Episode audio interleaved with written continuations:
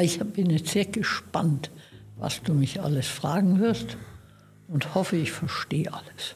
Ja, genau, da wäre der Kopfhörer wieder ganz gut, weil du, weil du halt sehr laut hörst, aber wir schauen jetzt mal. Du hörst, verstehst mich ja gut, oder? Eigentlich verstehe ich dich gut. Ja, dann probieren wir es einfach aus. Jetzt machen wir noch die Tür dazu.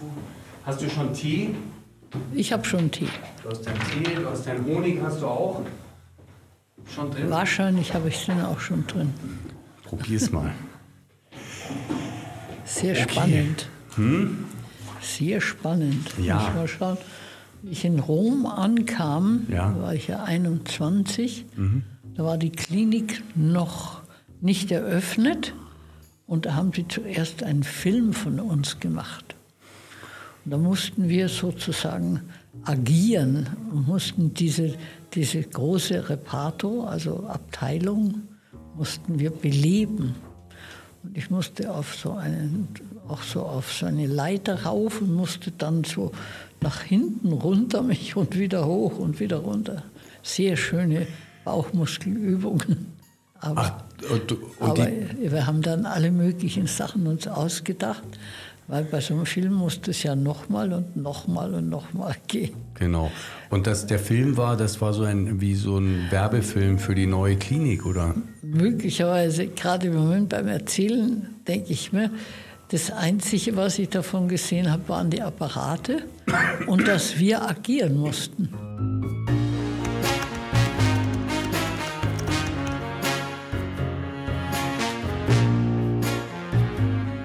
Glaube, wir mussten gar nicht sehr viel erzählen. Aber es sollte aber so Leben in der Bude sein. Irgendwie, aber ich habe den Film nie gesehen. Wenn ich den gesehen hätte, äh, hätte es sich sicher mich beeindruckt. Aber ich habe ihn nie gesehen. Und war das aber, ach so, okay. Und das war, welche Klinik in Rom war denn das? Es war Arbeitsunfallklinik. Clinica per l'infortuni sul lavoro. Und deswegen waren hauptsächlich Männer, mhm. hauptsächlich auch Männer, die also nicht nur am Schreibtisch sitzen. Es waren von Kranführer über jede Art von Beruf bis ja. zu einem meinem kleinen jungen Freund, den Angelino. Der wurde von einem Esel gebissen, einem mhm. Asino. Und zwar wurde er in den linken Arm gebissen. Mhm. Und das war dann mein Lieblingspatient. Den habe ich dann immer mal wieder extra bestellt und ich habe ihn wieder so weit gebracht, dass er beide Arme frei bewegen konnte. Er war, glaube ich, zwischen acht und neun. Also ein kleiner Junge. Kleiner Junge. Ich erinnere mich, ich bin auch mal von einem Esel gebissen worden. Am, kennst du, du kennst ja noch den Gut Schmalzhof oben. Ja. Und da sind wir als Kinder immer zum Milchholen gegangen. Ja, wir haben ja in, in, im oberen Seeweg gewohnt und da konnte man Milch holen gehen. Und da gab es einen Esel und ich habe dem Esel etwas zum Essen gegeben und habe natürlich dummerweise es ihm so gegeben und nicht so. Und dann hat der Esel mir in die, in die Finger gebissen. Und komischerweise, die Finger, erinnere, ja, die Finger sind noch dran, aber ich erinnere noch, wenn ich diese Geschichte erzähle, habe ich noch heute die Erinnerung an diesen Schmerz von diesem in, die, in den Biss in die Hand. Aber da musste ich nicht ins Krankenhaus dafür. Ja, das ist natürlich schon ein Glück. Ja. Weil damals, auch wenn, man die, wenn er die wieder ausgespuckt hätte, die Finger, hätte man nichts, nichts machen können. Nee, damals noch nicht. Damals nicht. Damals noch Es war so 75 vielleicht oder 73. Einem meiner Neffen, der ist Schreiner und zwar ein sehr guter Restaurator. Und der hat beim Arbeiten die Spitze von seinem rechten Daumen mhm. sich abgesägt. Mhm. Die wurde wieder drauf gemacht und einigermaßen sieht es gut aus. Voll. Aber er hat nicht mehr, ist nicht mehr in der Lage, seinen Beruf zu machen. Mhm, dann doch nicht. Also ja. natürlich so ein Fingerspitzengefühl haben musst mit mhm. so einem, mit deinen Fingern, wenn du da diese kleinen Sägearbeiten machst. Ja, und der Daumen ist natürlich fast der wichtigste Finger, weil all die anderen kannst du alle irgendwie ersetzen. Wenn ich den Zeigefinger nicht habe, kann ich dasselbe vielleicht mit dem Mittelfinger machen. Naja, ich meine, er hat ja auch noch viel vom Daumen ja, dran ja, gehabt, aber, aber, eben das wirklich das Fingerspitzengefühl. Mhm. Mhm. Er hat ganz aufgehört. Ja. Leider. Ja. Ja, liebe Marie, ich würde sagen, verlass uns mal anfangen. Dieses bisschen Vorgeplänkel, das kommt vielleicht sogar auch mit hinein, weil das manchmal ganz schön ist, ähm, so einen sanften Start zu haben. Und liebe Marie von Miller-Moll, ich bin dir sehr dankbar, dass du gekommen bist. Eine große Ehre für mich, dass du jetzt mit mir hier dieses Gespräch führen möchtest. Ähm, wir kennen uns viele Jahre. Ähm, du bist ja auch die Tante meiner Frau und ähm, du bist für mich eine ganz besondere Person. Du bist jemand, der, ähm, der immer, also du stehst für mich für jemanden, der mit über 80 Jahren immer noch die Freude und die Offenheit eines Kindes in sich trägt ähm, und gleichzeitig aber mit einer großen, tiefen Weisheit und Lebenserfahrung ähm, da bist und Rat und Tat immer da bist. Und außerdem bist du irgendwie, finde ich, so etwas wie ein guter Geist. Also für mich persönlich bist du ein guter Geist, aber ich glaube für sicher für ganz viele andere Menschen auch, weil du hast so einen Blick dafür, was braucht's denn? was braucht der gerade? Und wenn du dann was hast, wo, wo, wo du etwas dann auch geben kannst, wenn es gerade geht, dann, dann gibst du diese Kleinigkeit. Und das ist was ganz Wunderschönes, finde ich. Also so gesehen, vielen Dank, dass du jetzt gekommen bist. Und äh, wir haben jetzt gerade ja schon ein bisschen angefangen zu reden und ich bin halt einfach total gespannt, ein bisschen was von dir zu hören, von deinem Leben. Du hast gerade schon jetzt erzählt aus Italien. Du warst mal in Italien. Wann war das nochmal, als du in Italien warst? Das war 55 bis 60, also fast, also fast fünf Jahre. Fast fünf Jahre hast du in Italien gelebt. Ähm, Eigentlich war ich nicht in Italien, ich war nämlich in Rom. Und ah. ich stelle fest, dass das nochmal ganz was anderes ist. Das ist dann nochmal was anderes. Ah ja, sehr gut. Was, warum ist Rom nochmal was ganz anderes? Was ja, ich würde, ich habe jetzt von jemand gerade den Lebenslauf Hinweis. Er hat äh, in Italien studiert oder er hat in Italien. Aber in Italien ist natürlich ein, eine Zusammensetzung aus sehr vielen, ähm, wie nennt man die, äh, Gegenden oder bei uns heißen sie Länder und wie heißen sie in Italien, das habe ich jetzt gerade vergessen. Aber du mhm. sprichst natürlich überall, wie auch bei uns, eine andere Sprache oder einen anderen Dialekt oder eine andere Sprachbetonung. Und Rom ist schon einfach noch mal ganz was anderes. Es ist nicht Florenz. Florenz hat so seine Eigenheit durch Kunst und Renaissance und Geld und Ponte Vecchio und Mailand ist einfach schon dann sehr im, mitten im Industriegebiet. Der Süden, der existiert ja, fängt ja langsam mehr und mehr zu existieren an. Und Rom ist einfach schon ein Mittelpunkt. Und äh, ich muss ehrlich sagen, ich bin nach Rom gegangen, ganz bewusst nicht nach Florenz, weil ich einfach, ich wollte auch gerne diese Weltstadt und diese Weltstadt mit der großen Geschichte. Ja. Und habe mich neben meinem Beruf, beruflichen Tun auch sehr bemüht, hineinzuwachsen in die Geschichte, sei es die frühe Römerzeit, sei es noch die Etrusker, sei es über die, über die Griechen, griechische Vorbild bis hin zu der Jetztzeit. Und muss sagen, habe einfach mir dieses ganze Rom mühsam, aber mit Freude, wie ich jetzt neulich festgestellt habe, fast in diesen fünf Jahren täglich immer wieder neu eingesaugt. Mhm. Das heißt auch, ich habe ja sehr intensiv in dieser Klinik gearbeitet, große neu gebaute Klinik.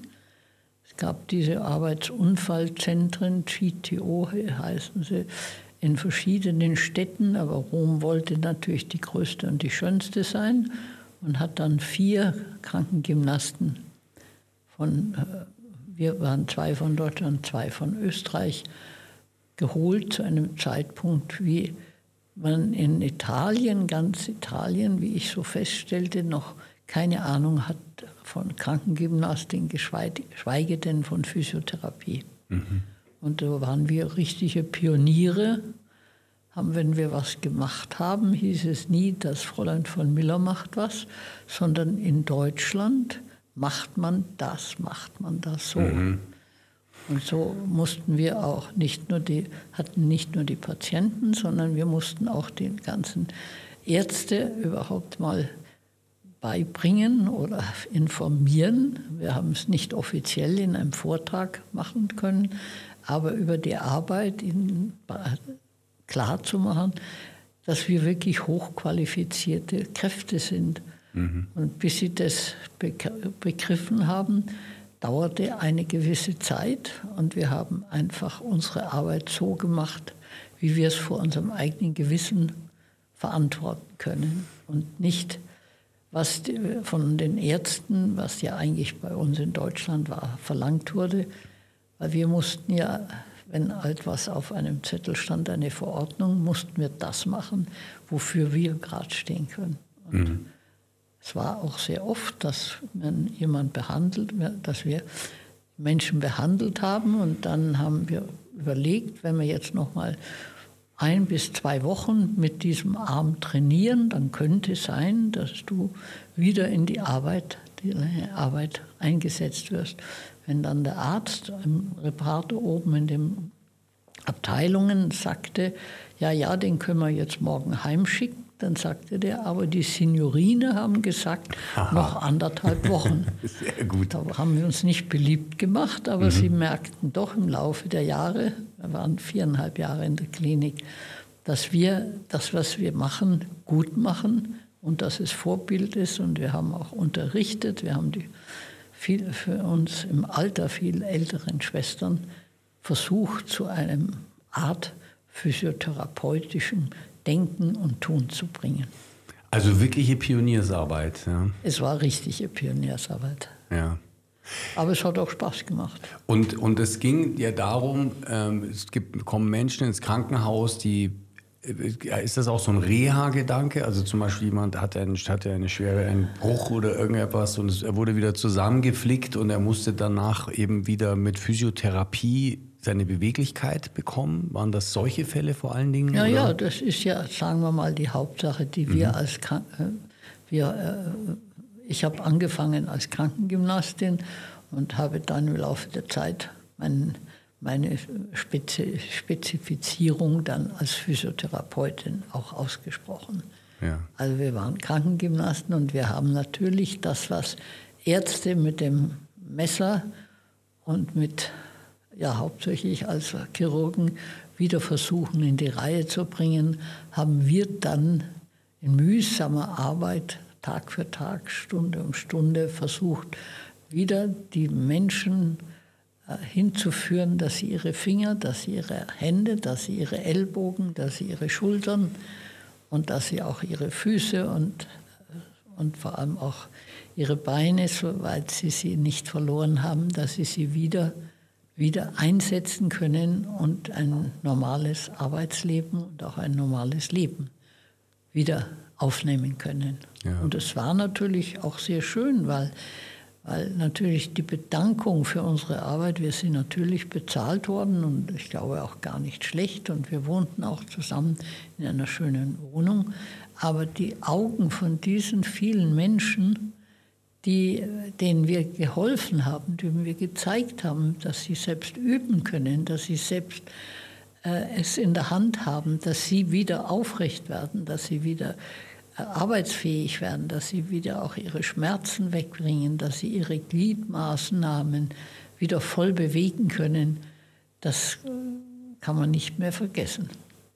Mhm. Und das war natürlich auch schon sehr, sehr schön. Und die Sprache hat man dabei auch sehr gern, sehr schnell gelernt. Ja. Ich habe zwar studiert, aber, aber vor allem die Hauptsprache war natürlich in dem Fall schon die Körpersprache und auch die Sprache der Augen, die einem auch damit das Herz von dem, demjenigen, der ihm da gegenüber saß oder den man da in dem Arm hatte, auch noch eröffnet hat mhm. oder geöffnet hat. Schön. Und wie kam es denn dazu, dass du erstes Mal, du warst ja 1955, warst du, ich vermute, circa 20 Jahre alt? Ja, ähm, 21. 21. Und, und du hast da, also davor, das war ja damals alles nicht selbstverständlich. Als junges Mädchen, äh, da gab es damals ja noch ganz andere Vorstellungen von den Eltern, was Kinder, was Mädchen vor allen Dingen so machen. Und, äh, und du hast also dich da irgendwie auch durchgesetzt und gesagt, ich möchte jetzt Krankengymnastin werden, weil das finde ich interessant. Und außerdem möchte ich dann auch noch nach Italien gehen alleine. Oder wie kam es dazu? Ja, ganz so wie du denkst, natürlich nicht, weil man noch gar nicht wusste, was, was ist Krankengymnastik. Mhm. Ich bin eigentlich über die Ablehnung dazu gekommen, mhm. weil ich gesagt habe, ich möchte nicht, nicht die ganze Zeit nur hopp und hopp und auf und runter sagen. Und dabei habe ich eben gelernt, dass viele Menschen um mich herum, der eine war, da war ein, ein Onkel, der hatte einen Skiunfall und hat sich die Schulter verletzt und andere war ein Neffe und es waren, waren Menschen, die man so traf und die erzählten mir, ja, also Krankengymnastik ist nicht etwas, wie alle anderen sagen, lachend muss man da krank sein, sondern die haben mir wirklich schon bevor ich angefangen habe mit meiner Ausbildung ähm, äh, klargemacht, dass das ein sehr wichtiger Beruf ist, wo man den Menschen wieder hilft, die Eingliederung, mhm. nicht nur ihre, ihre Gelenke und ihres, ihre Körperteile, sondern vor allem dann wieder in ein normales Leben. Ja. Und dann habe ich natürlich es auch gern gemacht, weil ich wollte an keinem Schreibtisch sitzen. Das war mir mhm. äh, gar, gar keinen Fall für mich. Ich wollte etwas mit Bewegung und ich wollte gerne etwas mit Menschen machen. Mhm. Und da bin ich eigentlich dann fast durch Zufall drauf geraten, ah, ja. denn ich hatte das Abitur, mhm. den Schulabschluss in Amerika gemacht mhm. mit 17, Highschool-Abschluss, Graduation. Und dann hätte ich in Deutschland nochmal Abitur nach, äh, nachmachen müssen.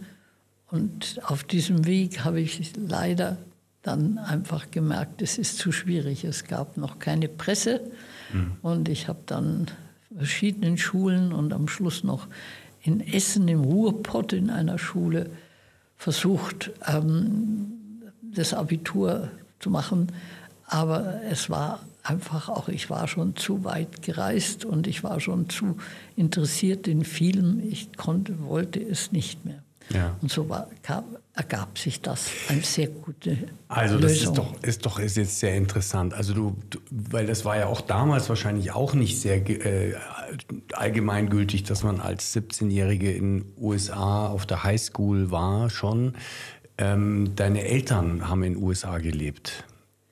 Oder Meine Eltern du, haben nicht in den aber USA. Wie bist du denn, aber dann, wie hast du denn das noch gemacht, dass du dann in den USA Abitur gemacht hast? Naja, also ich meine, natürlich, wie die Amerikaner kamen, war ich ja noch ein verhältnismäßig kleines äh, Kind. Mhm, wie alt warst und, du da? So elf, zwölf? Muss ich jetzt mal ausrechnen, elf, elf zwölf. Mhm.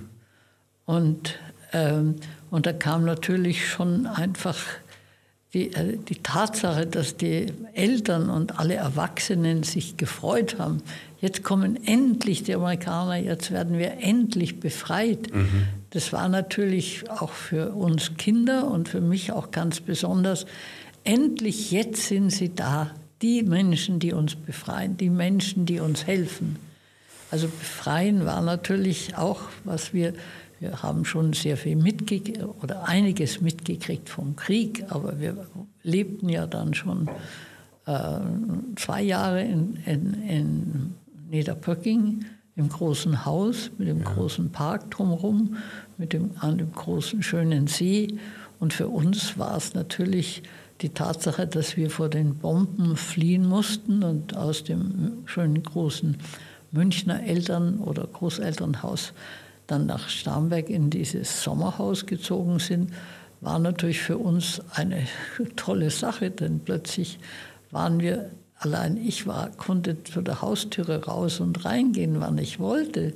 In München war das nicht möglich. Die Türe war fünf Meter hoch mhm. und der Griff war so, dass ich ihn kaum erreichen konnte. Also war das natürlich, plötzlich waren wir frei, hatten einen großen ja. Park hatten äh, Räder, womit wir dann in die Schule fahren konnten. Es war hatten nach dem Heimkommen nach, äh, die Boote und konnten auch auf dem See und konnten schwimmen und konnten uns tummeln im, im Garten. Das war natürlich einfach eine Befreiung. Und jetzt kamen die Amerikaner und befreiten uns wirklich vor diesem unglaublichen, doch dunklen Wolke, die wir alle gespürt haben und vor allem die Eltern. Ja. Und dann haben natürlich auch meine Eltern ähm, sofort, als die amerikanische Besatzungsmacht, also die Kampf, also die Kampftruppe war noch die allernettesten. Ich hatte gestern Abend noch meinen einen Enkel mit drei Freunden bei mir am Tisch sitzen, die alle zwischen 19 und 21 waren. Und so alt waren diese Soldaten, die da bei uns reinkamen. Und die Eltern haben sofort die Betten gerichtet, die Zimmer gerichtet. Der Papa hat uns Mädchen alle zu sich ins Schlafzimmer geholt. Und so lebten wir die ersten acht bis zehn Tage. Ich habe das Gefühl, es waren zwar drei oder vier Wochen, aber es waren wahrscheinlich äh, nur, nur eine, eine knappe Woche. Aber wir hatten eine solche Freude mit diesen Amerikanern. Und die Amerikaner haben sofort gespürt, dass wir mit Nazitum nichts zu tun hatten, sondern dass wir uns unglaublich befreit fühlen. Ja. Und allein in den Alpen, die mein Vater dann natürlich mit ihnen anschaute, dass der eigene Vater bzw. unser Großvater mit ihrem ähm, Edison und mit ihrem Ford da Arm in Arm in Amerika sind. Also mhm. das war natürlich für sie kaum zu fassen, dass sie in einem äh, fremden Haus in einer Familie sind, die in Amerika schon so auch so zu Hause sind. Ja. Und ich habe noch auch jetzt erst kürzlich gelesen, dass mein Großvater Oskar Miller, er hatte ein Stipendium nachdem er die Aus große Ausstellung in München gemacht hatte, die Elektri internationale Elektrizitätsausstellung, und hatte ein Stipendium bekommen und ist nach in den Vereinigten Staaten, war in Washington, war in New York, weiß nicht noch wo er noch herumgereist ist und hat auch dieses Stipendium dann sogar wieder zurückbezahlt. Also er lebte, er traf schon als junger, junger Mann, der traf er den Edison und er traf den Ford.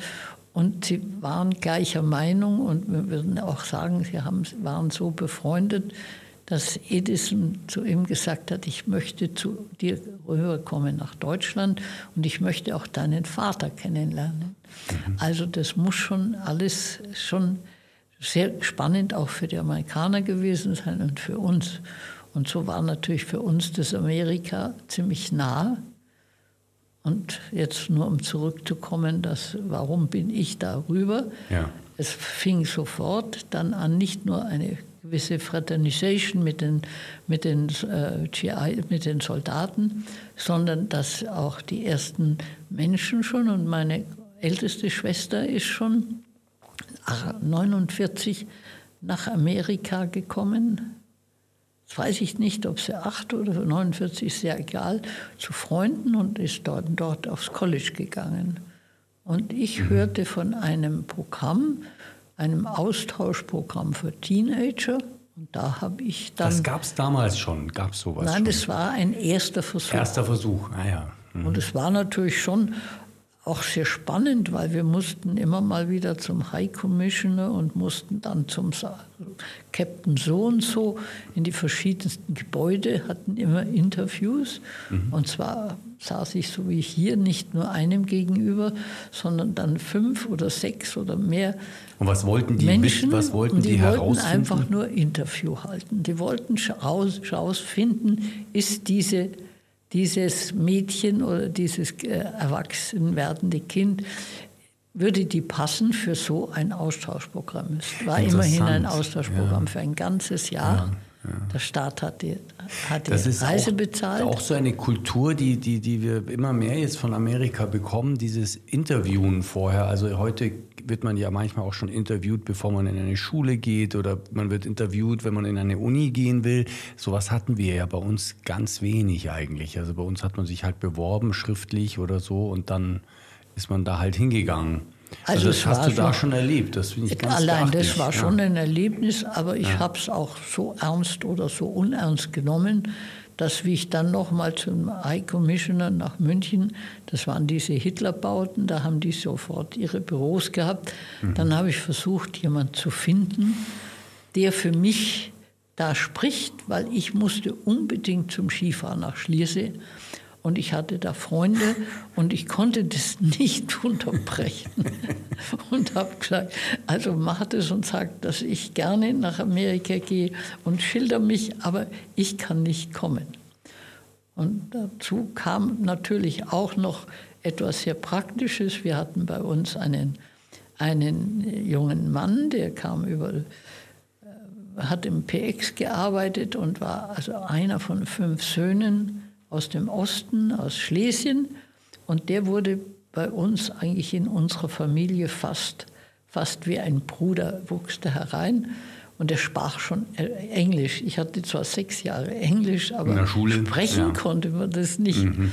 Und wie ich dann mit ihm gesprochen habe, gesagt, was sage ich denn, wenn die immer mich fragen, warum will ich denn nach Amerika? Mhm. Und dann hat er gesagt, du sagst einfach, das habe ich mir dann aufgeschrieben. I want to widen my horizon. Und das habe ich scheinbar gut. so gesagt, dass das alle verstanden haben. Dann kam noch ein Lachen mit dazu und ein Nicken. und dann habe ich gemerkt, das war jetzt richtig. Und bei jedem dieser Interviews und bei jedem, der mich irgendwie mal angesprochen hat, kam dieser Satz von mir. Und deswegen weiß ich ihn auch heute noch, 80 Jahre später, dass, dass der sehr wirkungsvoll war. Und letztlich, wenn ich so drüber nachdenke, war das natürlich, es war schön und spannend und interessant, aber es war wirklich genau das, dass einfach mal einen weiteren Blick bekam. Und Eben, dass, man, ja. dass man da das, das erleben kann. Da sind wir doch schon genau bei, diese, bei, bei so einer ersten Erkenntnis, finde ich. Ähm, dieses eben du, du bist da mutig einfach in, hast was Neues gemacht, in ein völlig unbekanntes, auf ein äh, völlig unbekanntes Ufer aufgebrochen. Du hast überhaupt nicht gewusst, was dich erwartet, aber du hast es getan. Ja, du hast es einfach gemacht und das hat deinen Horizont erweitert. Du hast damit Dinge erlebt und gelernt, die du sonst nie gelernt hättest. Ja, ja, das muss man schon sagen, denn ich habe da wirklich ein Jahr lang ungefähr dauerte das und wie wir dann wirklich weg, weg äh, fuhren, das war also über Frankfurt, da wurden wir zuerst gesammelt, dann ging es also über Holland nach Rotterdam. Und ich, als ich wegfuhr, wusste ich noch nicht, in welchen Staat ich kam, in welche Familie ich bekam, kam, gar nichts. Also ich wusste nur, ins Ungewisse hinein. wusste nur, ich komme nach Amerika. Und beim Abschied hat mir mein Vater ein 5 D-Mark, nein, nicht D-Mark, ein 5 Mark-Stück in die Hand gedrückt und hat gesagt, damit du noch ein bisschen was hast wenn man das heute hört. Mhm. Das ist einfach so lächerlich, ja. dass, man, dass man nicht, dass man ohne, ohne eine, eine Kreditkarte und ohne ein Mobil, ein, ein 16-jähriges, 17-jähriges ja, Kind ja. da in die große weite Welt schaut. Auch dieses Vertrauen, das die Eltern gehabt haben in die Amerikaner, dass mhm. mir da nichts passiert, das war schon eine, eine, auch eine, sehr, sehr mutig von den Eltern dass sie mich da wirklich fahren ließen und ja. ein unglaubliches Vertrauen in, äh, in die Amerikaner und in den amerikanischen Staat und alles, dass so etwas dann gut geht. Das ist ein wichtiges Stichwort. Ich äh, würde das gerne nachher nochmal aufgreifen, weil ich glaube, dass du einfach einem, aus einer mutigen Familie stammst. Ja? Und äh, das wird hoff, anscheinend weitergegeben auch, ja? diese Geisteshaltung. Aber das ja, mal, gehen wir nachher noch mal drauf. Aber erzähl erst mal, weil ich finde die Geschichte so interessant. Also ich stelle mir jetzt vor, du gehst da mit, mit, bis 17 Jahre alt oder 16, 17, du hast da dein kleines Bündel ähm, mit deinen sieben Sachen und ein, also fünf Mark in der, in der Tasche. Und dann geht die Reise los und du kommst also irgendwo an. Wie, wie war das? Du, wie, wie, was hat dich da erwartet?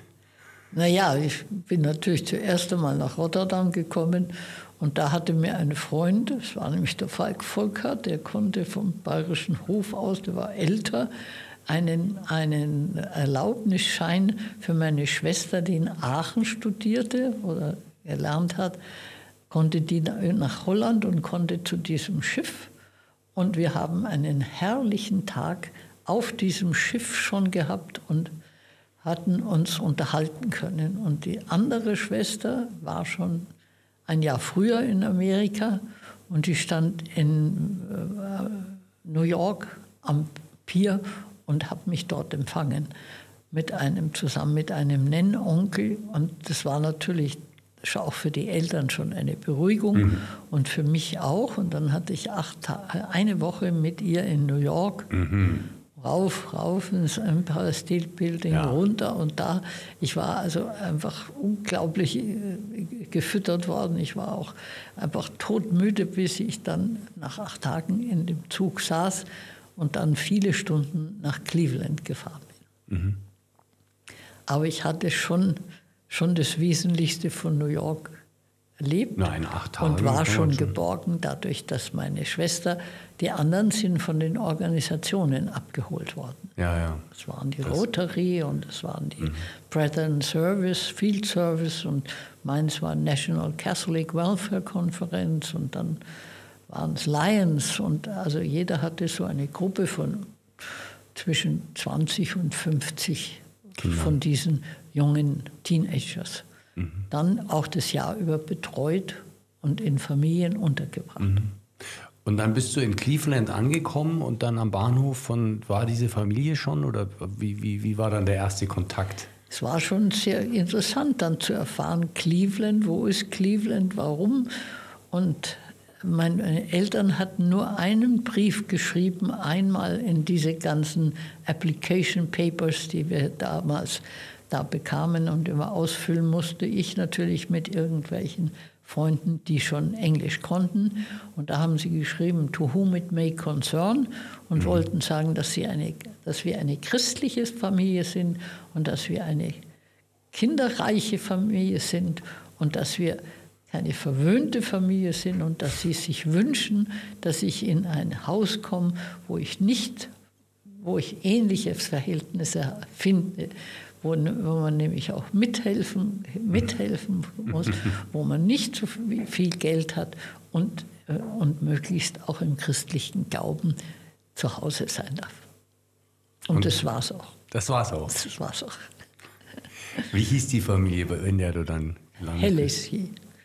Das waren sechs Kinder. Die ältesten war, älteste war schon verheiratet, zwei Schwestern waren auch schon verheiratet. Und der jüngste war noch war war noch in der Schule und der einer war genau in meinem Alter, aber der durfte sich nicht um mich kümmern.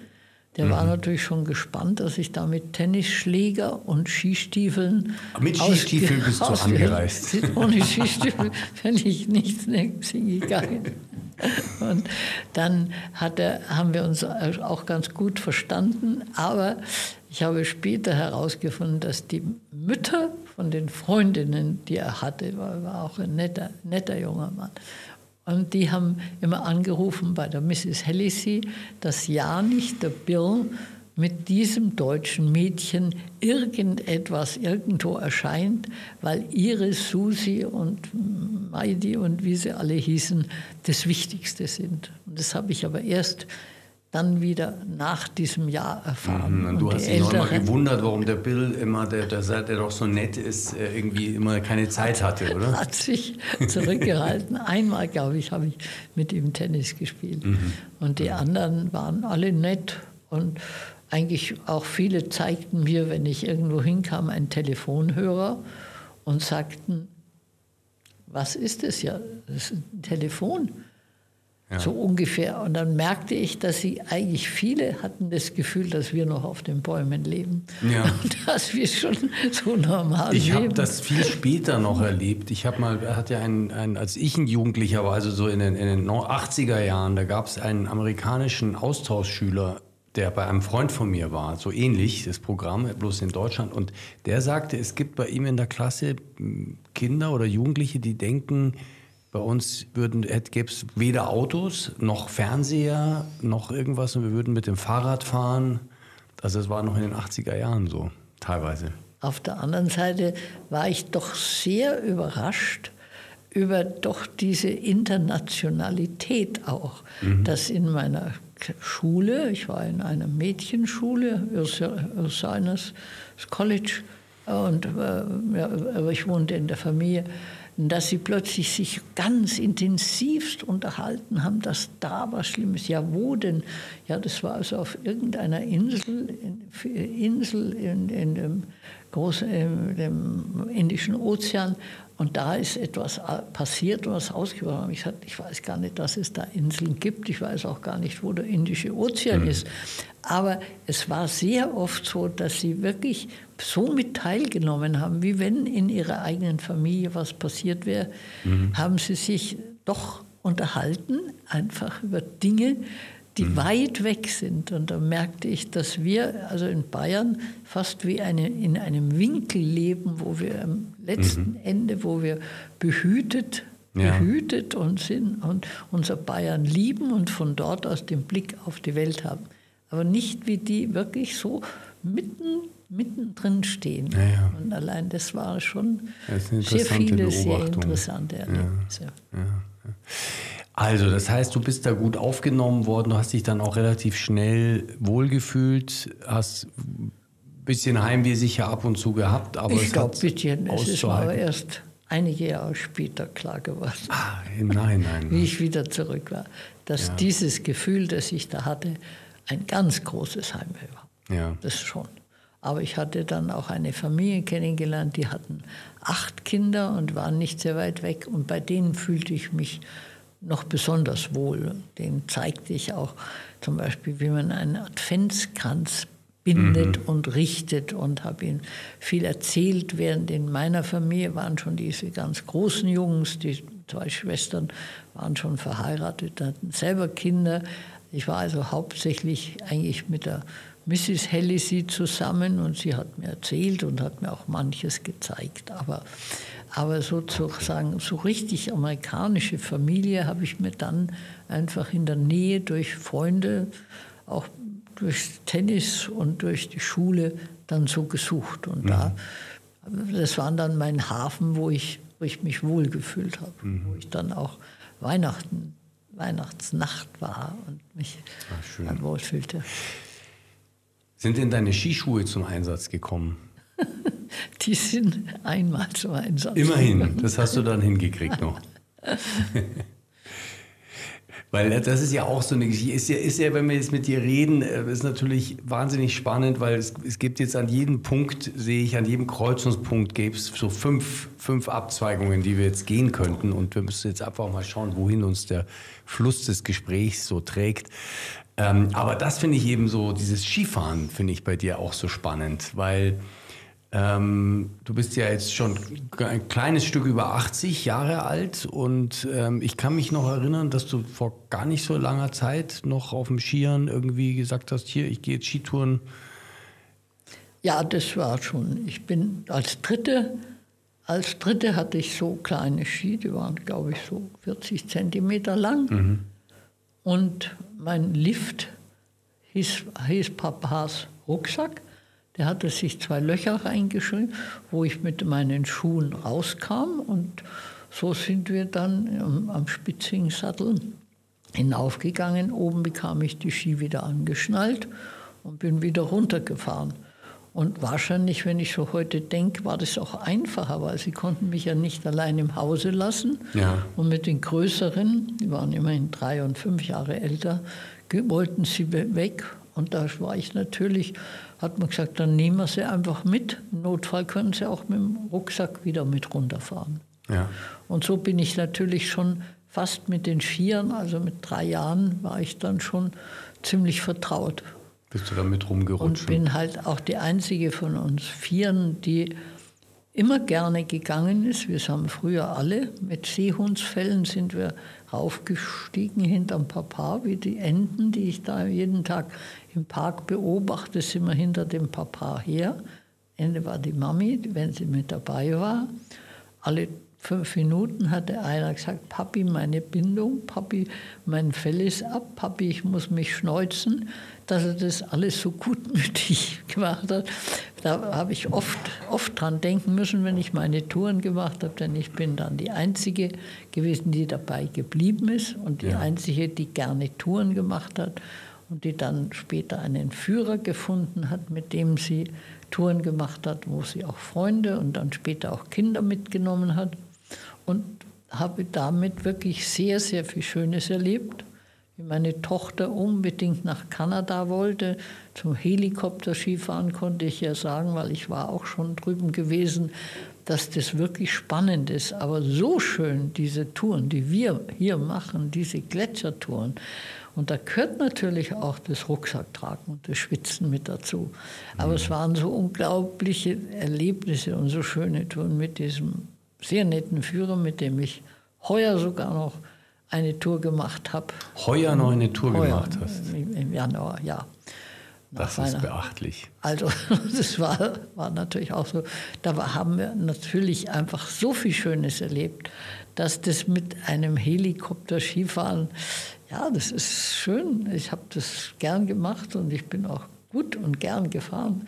Aber was wir hier erleben durften, dank so einem guten Führer, ich habe verschiedene Führer auch gehabt, das ist gar nicht zu vergleichen. Das ist mal ein Plädoyer und für Und deswegen hat mir dieser Führer hat vorher gesagt, so und jetzt packen wir es und jetzt gehen wir. Mhm. Und dann habe ich beim Runterfahren gesagt, du Sepp, Sepp, wart, Sepp, ich muss Pause machen.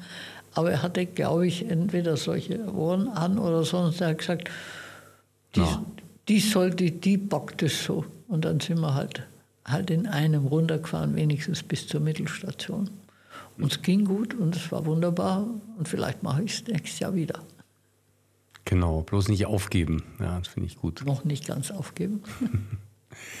also das finde ich wirklich beachtlich und ich finde es schön, so, so, so ein Plädoyer für, die, für dieses ja, ich finde es auch schön. Ich bin ja natürlich nicht, nicht ansatzweise so, so intensiv wie du im Touren gehen. Ähm, ich, aber ich habe es mal ein paar Jahre lang auch relativ regelmäßig gemacht und ich finde auch, es ist, es ist was ganz Wunderbares. Vor allen Dingen irgendwann, wenn man halbwegs die Kondition hat, die, die man ja bekommt durchs, durchs Gehen, wenn man es regelmäßig macht, dann wird irgendwann tatsächlich der Aufstieg eigentlich das schönere Erlebnis und das oben ankommen.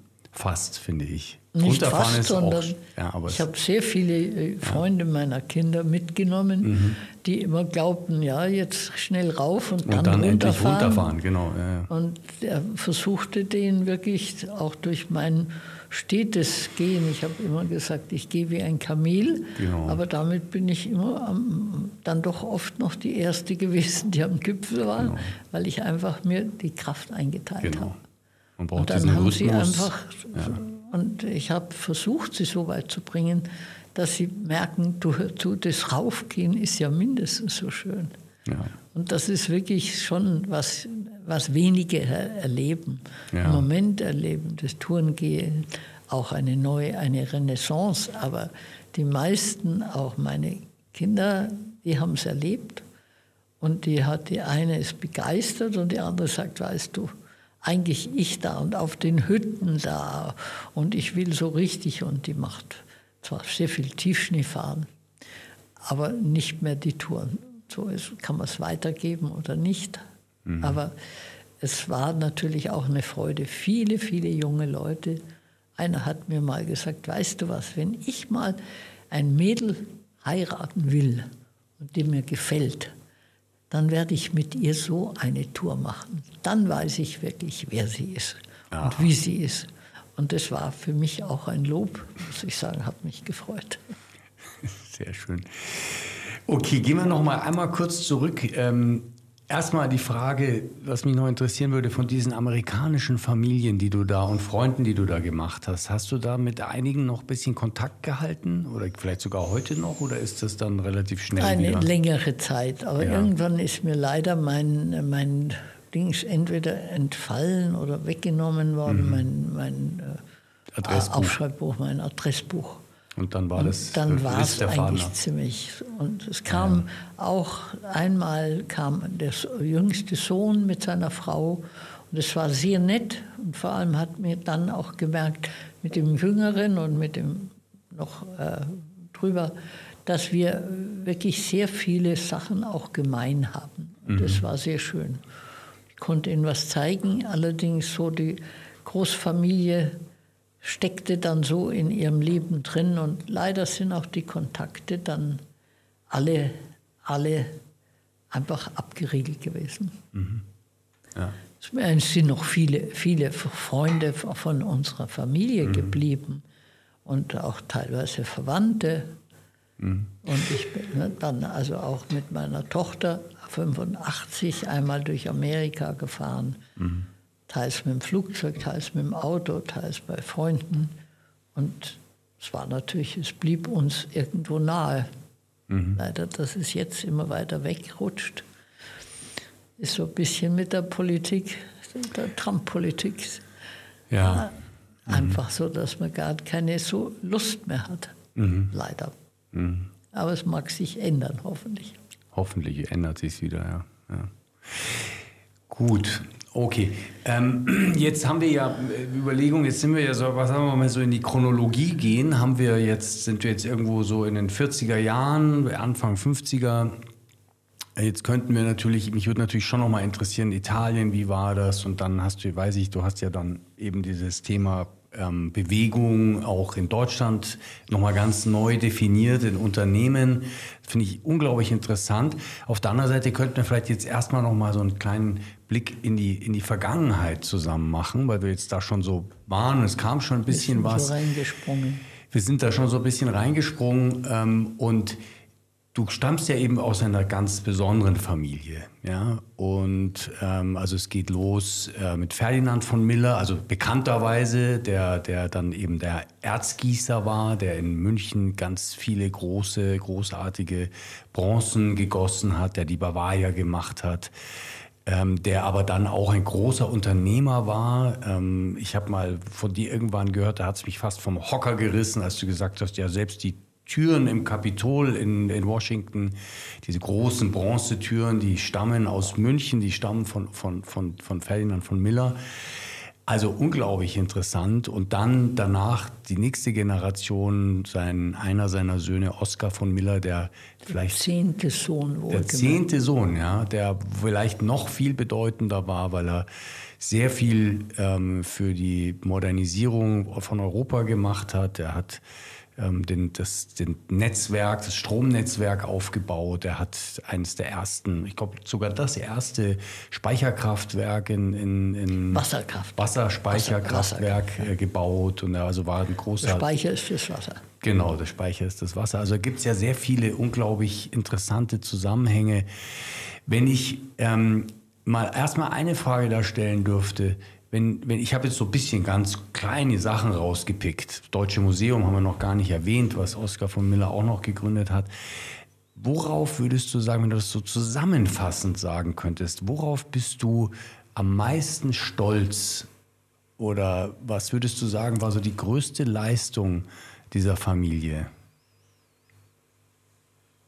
Ja, es setzt sich schon aus sehr vielem zusammen. Mhm. Aber jetzt auch, ich durfte da so ein bisschen über, die, über den Urgroßvater und den Großvater jetzt noch viel mehr lesen und erfahren und auch weitergeben. Und da ist mir schon klar geworden, dass sie unglaubliche Pioniergeister waren. Ja. Wirklich einfach Pioniere und auch große Energiebündel waren. Mhm. Und richtig einfach mit ihrer Energie reingesprungen sind in was Neues. Wenn ich mir denke, also wenn jetzt mal ein Großvater, ich sollte was sagen da vor einer, in einer Gruppe, zusammen mit, der, mit der, meiner Nichte, die so schön singt. Und dann habe ich mich damit mal befasst und habe gesagt, also der Großvater, den kennt ja jeder hier, da ist, also da kommt je, bei, geht sofort bei jedem Rollo runter. Das Deutsches, ist der Oscar von Deutsches Miller. Genau. Museum, genau. Oscar, mhm. und auch noch der Oscar Millering. Aber wenn man mal überlegt, dass der als junger Mann angefangen hat als Ingenieur in der Stadt München, verantwortlich für Brücken und Straßenbau. Und dann habe ich gemerkt, da muss er sich eigentlich sicher bewährt haben, aber er hat sich gelangweilt. Und dann liest er, liest er in der Zeitung, dass, oder wo es, woher er es erfahren hat, dass in äh, Frankreich eine erste Weltelektrizitätsausstellung aufgebaut wird. Und das war 1882. Und was macht er? Er bittet, er, er bittet um Erlaubnis für ein Sabbatical Monate, und zwar drei Monate nimmt er frei und fahrt nach, äh, fahrt nach, nach Frankreich. Um sich das anzuschauen und, und zu um sehen, diese was Ausstellung. Ja. Und diese Ausstellung hat er dann aber wirklich auch inhaliert Ja. und hat gemerkt, Elektrizität, das ist was, das ist was Spannendes, das ist was, das ist die Energie der Zukunft. Und das hat er als Junge, ich weiß jetzt nicht, wie alt er dann da war, 24, hat er einfach gemerkt, das, das reizt ihn. Und er hat dann eben auch zurückkommen, der hat in dieser Ausstellung, hatte jemanden kennengelernt, der hat ihm dann die Bücher ausleihen können, die er in der Nacht gelesen hat. Er hat natürlich viele Menschen kennengelernt und hat eben gemerkt, dass seine Arbeit ist nicht unbedingt in der Industrie irgendwo den Strom zu verwenden, sondern einfach die Popularisierung des Elekt der Elektrizität. Und das war sozusagen in diesem einen Wort zusammengefasst, was er dann auch sein Leben lang gemacht hat. Die Popularisierung der Elektrizität, also sprich ein, eine Technologie, die damals sehr exklusiv noch war, die in, nur an bestimmten Stellen verwendet wurde, in die Breite zu bringen, sodass sie Teil unseres ganz normalen täglichen Lebens wird. Und wie er dann heimfahrt von, von Paris, sagte er zu seinem Vater, sagte er, ich will auf alle, ich will jetzt eine Elektrizitätsausstellung in München machen. Ah. Und er sagte aber nicht irgendwo, sondern wenn dann nur im Glaspalast. Und im Glaspalast, die bisschen Älteren und auch wahrscheinlich du, weißt, was der Glaspalast bedeutet hat. Er weiß nicht, wie viele Quadratmeter, aber glaube ich 100 Meter lang und war auch zweistöckig. Und das macht er dann. Und dann kämpft er noch, weil Wien, die Stadt Wien, möchte auch diese Ausstellung. Natürlich haben sie die Exponate sich auch ausgeliehen. Aber er gewinnt den Kampf mit, mit Wien, er als, als junger, junger Mann und, und noch aus dem Studium gerade und bringt diese Ausstellung nach Also München. wunderbar. Lass uns da mal ganz kurz noch einhaken. Also weil ich, bei mir geht es ja immer darum, was können auch Die Menschen... Chronologie, nachher Na, kommt der Nein, nein genau. Großvater. Ja, nein, nur auch, wa- was, was können Menschen lernen daraus? Und ich finde das, ich, ich sehe jetzt da so einen jungen Mann, der hat plötzlich eine, der, der sieht was. Der sieht Das hat eine etwas, Vision. Er hat eine Vision, er sieht etwas. Ich meine, heute denken wir, der Strom kommt aus der Steckdose. Das ist so selbstverständlich, aber irgendjemand hat mal dafür gesorgt, dass das überhaupt entsteht, so etwas.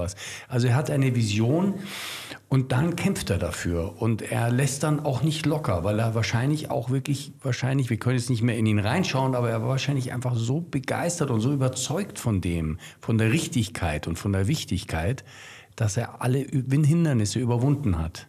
Ja, wenn man dann denkt, dann fängt er wirklich, krempeln die Ärmel hoch und füllt diesen Glaspalast, diesen riesengroßen Pa- Glaspalast mit, äh, und da hat er eben sich ausgedacht, da hat er für die Brauerei, dann hat er für die Intendanten, dann hat er für die, äh, für die ähm, in, im Gewerbe, in dem äh, Restaurantgewerbe und im Hotelgewerbe.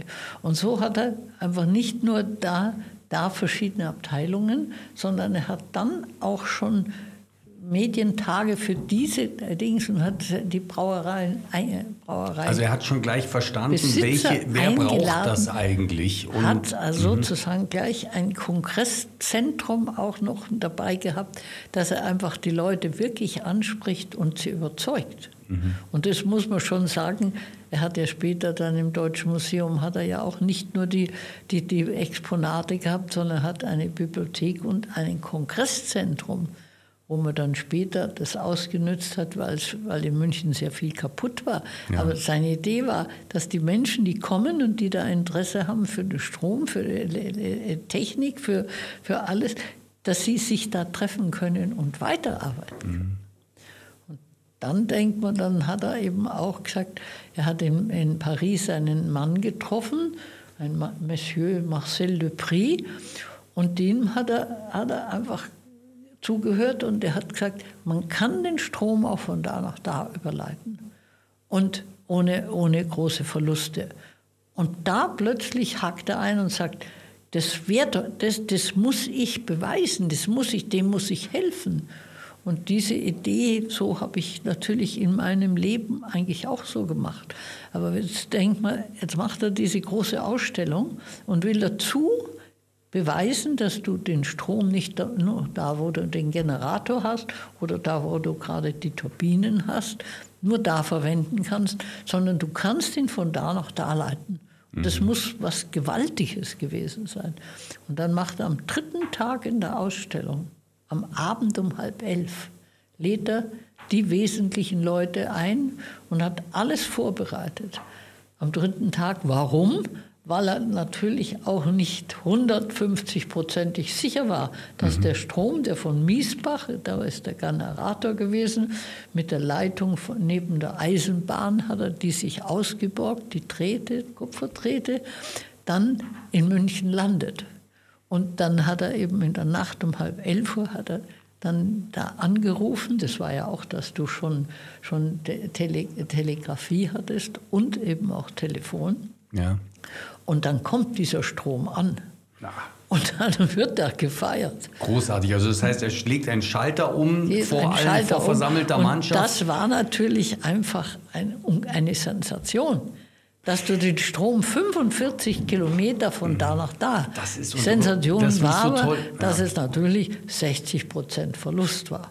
Ja. Okay. Aber ich meine, er hat dann, er blieb dran und hat dann später die Leitung für eine viel größere Elektrizitätsausstellung in Frankfurt gemacht. Und da hat er noch, noch viele, viele andere Dinge gemacht. Das kann man alles nachlesen.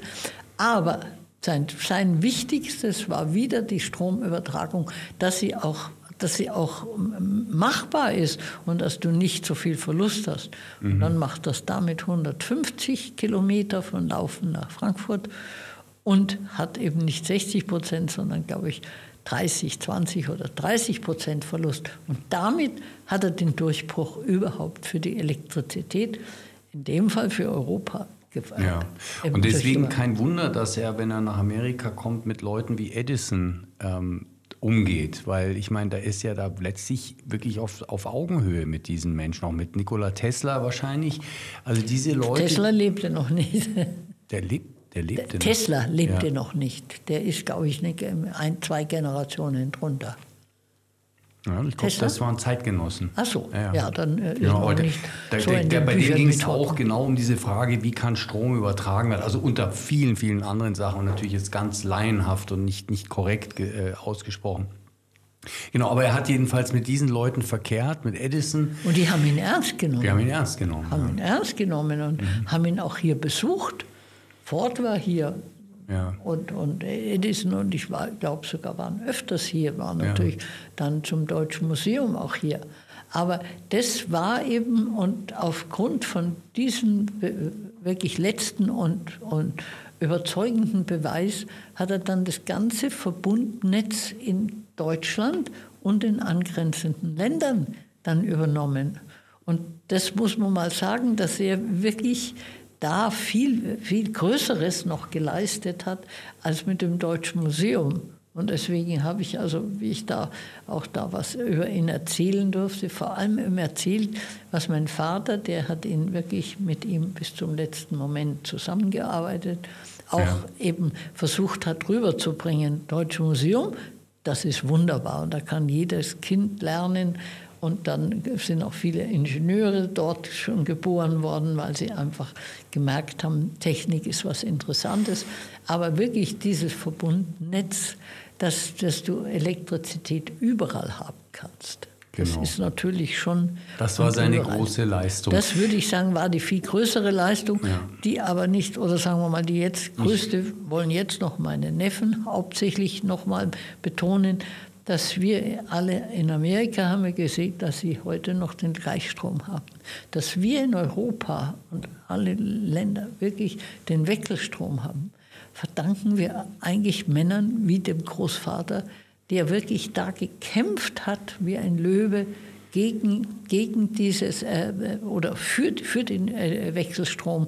Denn den Wechselstrom kannst du rauf und runter spannen. Du kannst deswegen dieses ganze Verbundnetz und hast also ganz andere Möglichkeiten. Mhm. Und dann hat er da auch wirklich maßgeblich teilgenommen oder daran beigetragen, dass eben wirklich nicht nur Deutschland, sondern Europa elektrifiziert wird. Also dass das, was wir ja heute haben, dass Strom zwischen den Ländern fließt, dass wenn in dem einen Land zu wenig da ist, dann wird das rübergegeben vom anderen Land. Das ist ja alles verbunden miteinander.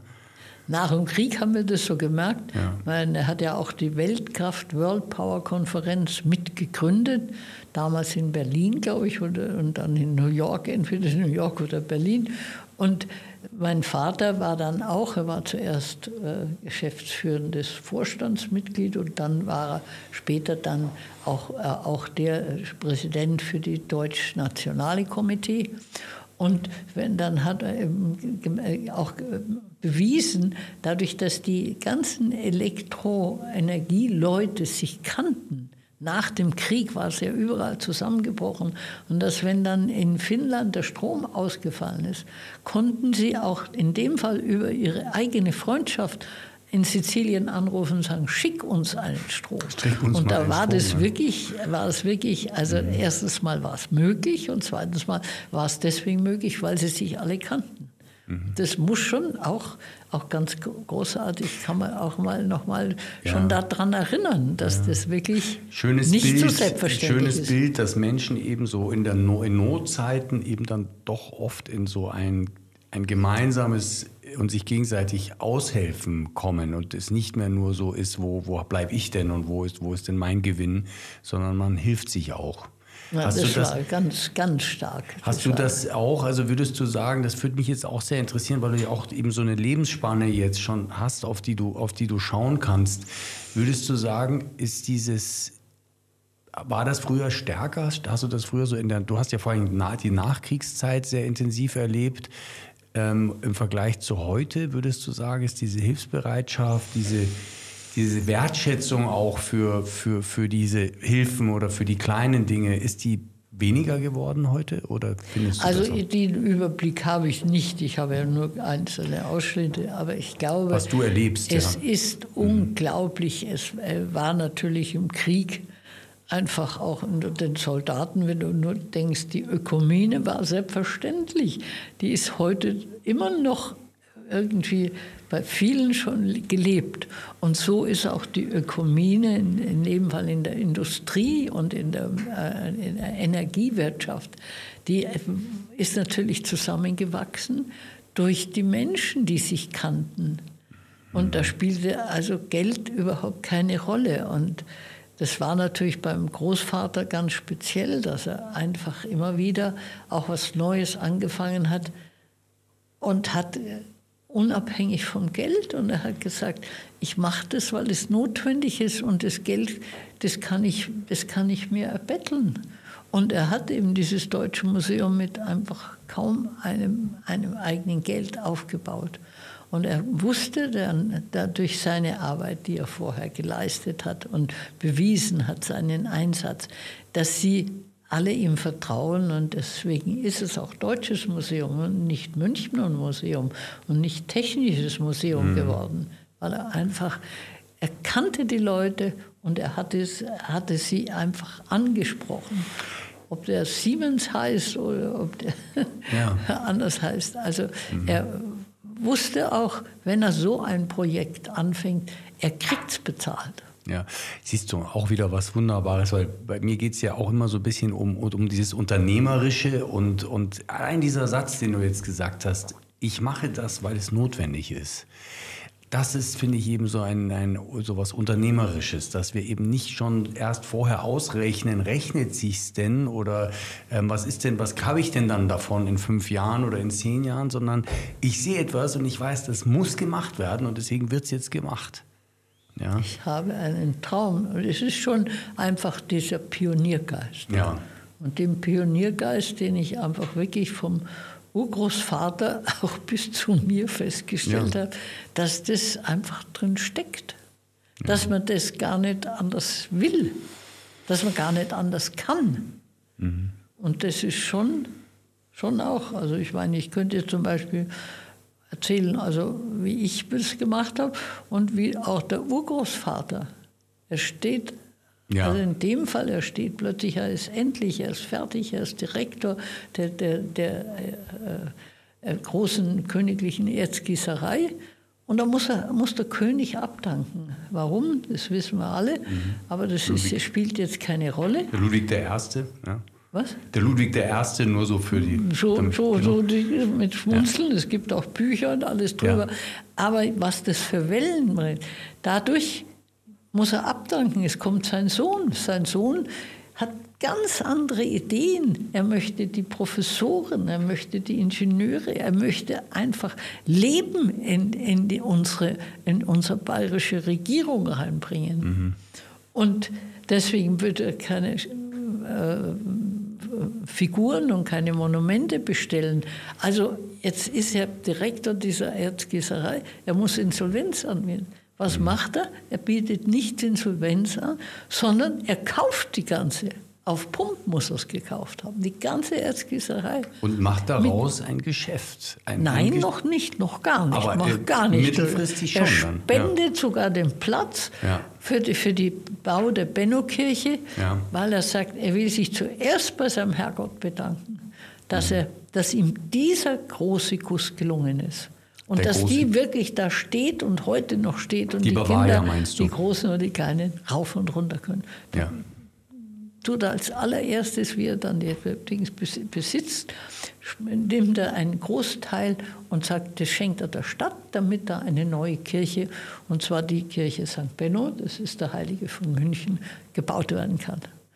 Und was macht er als zweites? Da steht einer der Löwen von, von Siegestor noch in der Erzgießerei, packt er auf einen Tieflader und tut, ich weiß nicht wie viele Pferde, ob es vier oder acht waren, und fährt los in Richtung Westen, in Richtung Weltausstellung, erste Weltausstellung für, für Technik in, in London. 1852. 1852.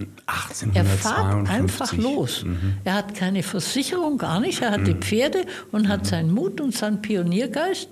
Mhm. Und möglicherweise hat er noch eine seiner, seiner Söhne mitgenommen. Wen er mitgenommen hat, ist alles nicht. Nur wissen wir, er kommt in Lands, Landsberg an. Und dann geht, geht dieses, dieses ganze Gefährt mit, mit, dem, mit dem großen Löwen nicht durchs Tor. Mhm. Er, anstatt dass er zurückfahrt und sagt, es hat doch keinen Sinn, baut das Tor ab und fahrt rein und macht denselben Spaß, wie er wieder rausfahrt aus Landsberg. Baut das Tor ab, fahrt mit seinem Löwen durch und seinen Pferden und baut das Tor wieder auf. Würdest mhm. du das machen? Das ist äh, sehr, sehr beeindruckend. Er also dieses Überwinden Mindel. von jedem Hindernis und dieses auch diese Freiheit im Kopf, wo andere sagen würden, okay, es geht nicht, wir haben hier den Beweis, es geht nicht diese Freiheit zu haben, lass uns mal drüber nachdenken, vielleicht geht es ja doch. Und lass es uns dann tun. Und ja. jetzt muss man sich vorstellen, er wurzelt sich dann über Mindelheim, wo er, wo er gesagt hat, mit dem Tor, das ist zu mühsam, da baue ich einfach eine Straße drumherum. Dann baut er eine Straße drum, fahrt mit seinem Löwen Fuhrwerk da rum und wurzelt sich so bis Calais, von Calais auf die Fähre, von der Fähre bis nach, nach London erreicht pünktlich, man muss sich auch das vorstellen, ja. bei der Eröffnung wahrscheinlich, hat den Sockel schon bestellt und dann sitzt dieser Löwe am Eingang und begrüßt und begrüßt alle, alle, alle äh, Besucher. Und daraufhin hat er sich den Weltmarkt erobert. Ja. Und kriegt in Amerika, kriegt in, kriegt in Frankreich sogar, sogar auch in Italien, ganz Europa, kriegt er eben Aufträge. Ja. Und und sogar eben für die Türen vom Kapitol, ein ganzer Park in St. Louis. In Südamerika macht er dreimal den Bolivar auf dem Pferd. Einmal rutscht er ins Wasser, dann tut er nochmal neu gießen und tut ihn wieder auf ein, ein Schiff. Und das also einmal ist es vom Schiff runtergekippt ins Wasser rein und war weg. Das war der Bolivar. Ach herrje, da also, also gibt es noch einen Bolivar auf dem Meeresgrund irgendwo. Es gibt drei Bolivars, ich glaube einen in Bolivien, einen in Venezuela, Und einer auf dem Meeresgrund. Nein, noch einer, der steht. Also auf alle Fälle muss man das denken, wie dieser junge Mann eigentlich, anstatt dass er Insolvenz anwendet, dass er einfach Pionier da losfahrt. Mhm. Und sich damit wirklich den Weltmarkt. Hast du noch nie die Tafeln gesehen bei mir? Wo die, da die Monumente in München, in Deutschland, mhm. in Europa und in der ganzen Welt. Oh, ich habe mir das, wir haben mal ja auch, es gab ja mal diesen Miller-Tag, da habt ihr das alles Also es ist schon, gezeigt. aber das muss man sagen, da war er im Jung und wie er dann, wie dann sein zehnter Sohn, unser Großvater, geboren wurde, da war er erst in der Lage, dass er auch mal ein Haus gebaut hat. Und deswegen haben wir dieses schöne Familienhaus, das nicht im Krieg kaputt gegangen ist, ja und das da, das da steht. Und da ist eine Tafel, dass, dass er es eben für ihn gebaut hat. Ja, genau. Erst Sehr beeindruckend, ja. Es gibt auch, glaube ich, auch noch eine Geschichte, wo er irgendetwas in die USA auf ein Schiff verladen wollte und es gab kein Schiff, was das, diese riesige Last und diese Größe tragen konnte. Gibt es da also, noch eine Geschichte oder? Nein, ich weiß schon, dass mein Vater versäumt hat ja. aufs Schiff. Er wollte um die Welt hinten ah, ja. rum. Ich dachte, und dass er da, ah, ja, also da einen Weg gefunden mhm. hat, noch aufs ähm, Schiff zu kommen. Also sehr beeindruckend und wunderschön und ich glaube, bin mir sicher, dass es da viele Menschen gibt, die das total interessant finden, jetzt nochmal so diese Geschichte von dir so zu hören. Ähm, eine Sache, die mir da aufgefallen ist, gerade du hast ein Wort verwendet, Ökumene. Und ich kenne diesen Begriff vor allen Dingen eben aus dem christlichen Kontext, Ökumene zwischen katholischen und äh, reformierten oder protestantischen Menschen. Ähm, aber du hast es, glaube ich, da gerade anders verwendet. Du hast eher gemeint, so Ökumene im Sinne von, man hilft sich gegenseitig und ist in einem gemeinsamen, sozusagen in einer gemeinsamen Welt, die man gemeinsam gestaltet. Habe ich das richtig so gehört? Ja, also ich habe das, ähm, hab das einfach ganz mutig in dem Fall als Ökumene einfach für, in dem Fall für die Technik verwendet. Das habe ich zum ersten Mal. Mhm. Ich habe auch, da hast du richtig gehört, weil eigentlich ist Ökumene, meine Mutter hat, an, hat äh, eine evangelische Mutter und eine evangelische Schwiegermutter gehabt und hat eben gemerkt, dass das, wenn man irgendwie versucht, Christ zu sein, dass das nicht zusammenpasst. Dass da viele Christen sind, die sich zwar ein anderes kleines Vorzeichen haben und irgendwo sich in manchem auch unterscheiden wollen. Aber das Wesentliche war es für sie, dass die Christen sich einen und dass die Christen wirklich alle wieder zurückkommen zu, zu dem, dem Wirklichen, der uns das Christentum gebracht hat. Und das war ihr, ihr großes, großes Einsatz. Und da war sie 35, hatte schon drei Kinder und hat sich dann da in diese, in diese Gruppe, der, der, damals gab es das Wort Ökumene noch nicht, ja. sondern es waren einfach Menschen, die gesagt haben, wir müssen was dafür tun, dass die, dass die Christen wieder Brüder werden.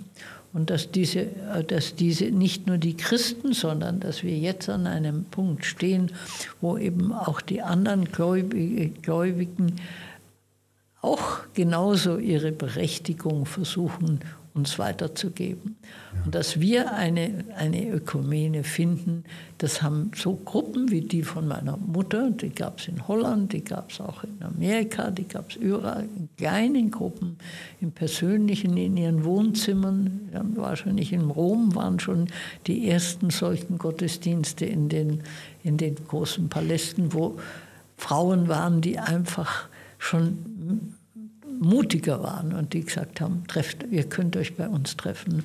Und so fing, fing auch dieser Kreis von unserer Mutter an. Mhm. Und ähm, letztlich, sie haben nicht, nicht äh, den Papst, sagen wir mal, herumgekriegt, mhm. ja. weil einfach es, ich würde sagen, fast wie ein großer Ozeandampfer, der da in eine Richtung fährt und den da umzuschwenken in eine Richtung ist leider bis jetzt noch nicht geschehen.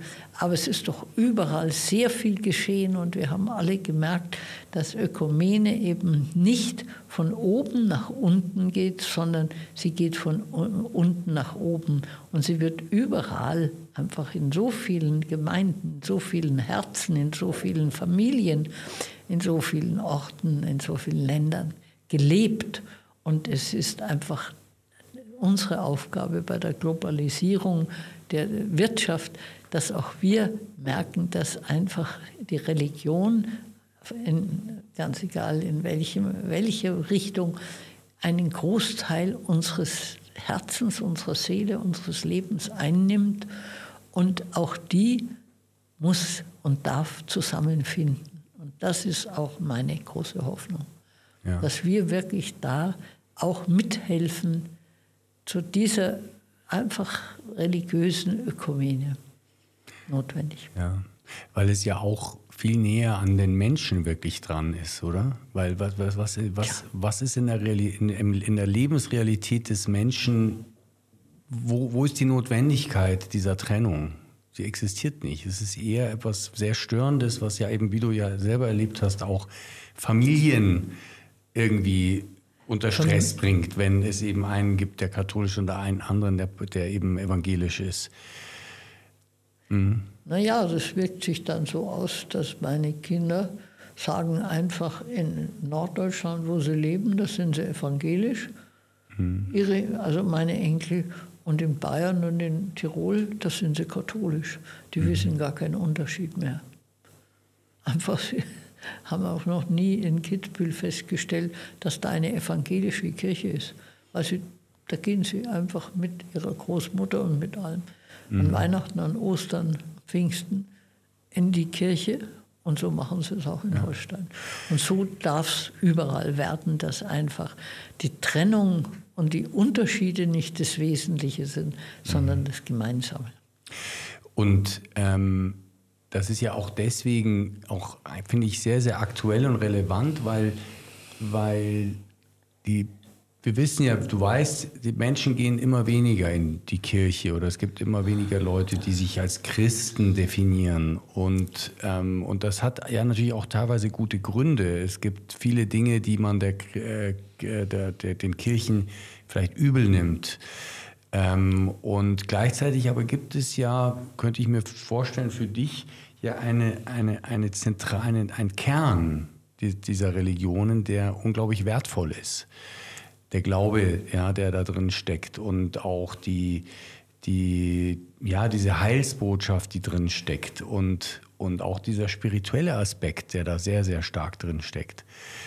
Wie erlebst du, wie erlebst du das? Wie, wie fühlt sich das für dich an, dass eigentlich Christentum kaum mehr eine Rolle spielt im Moment in unserer Gesellschaft?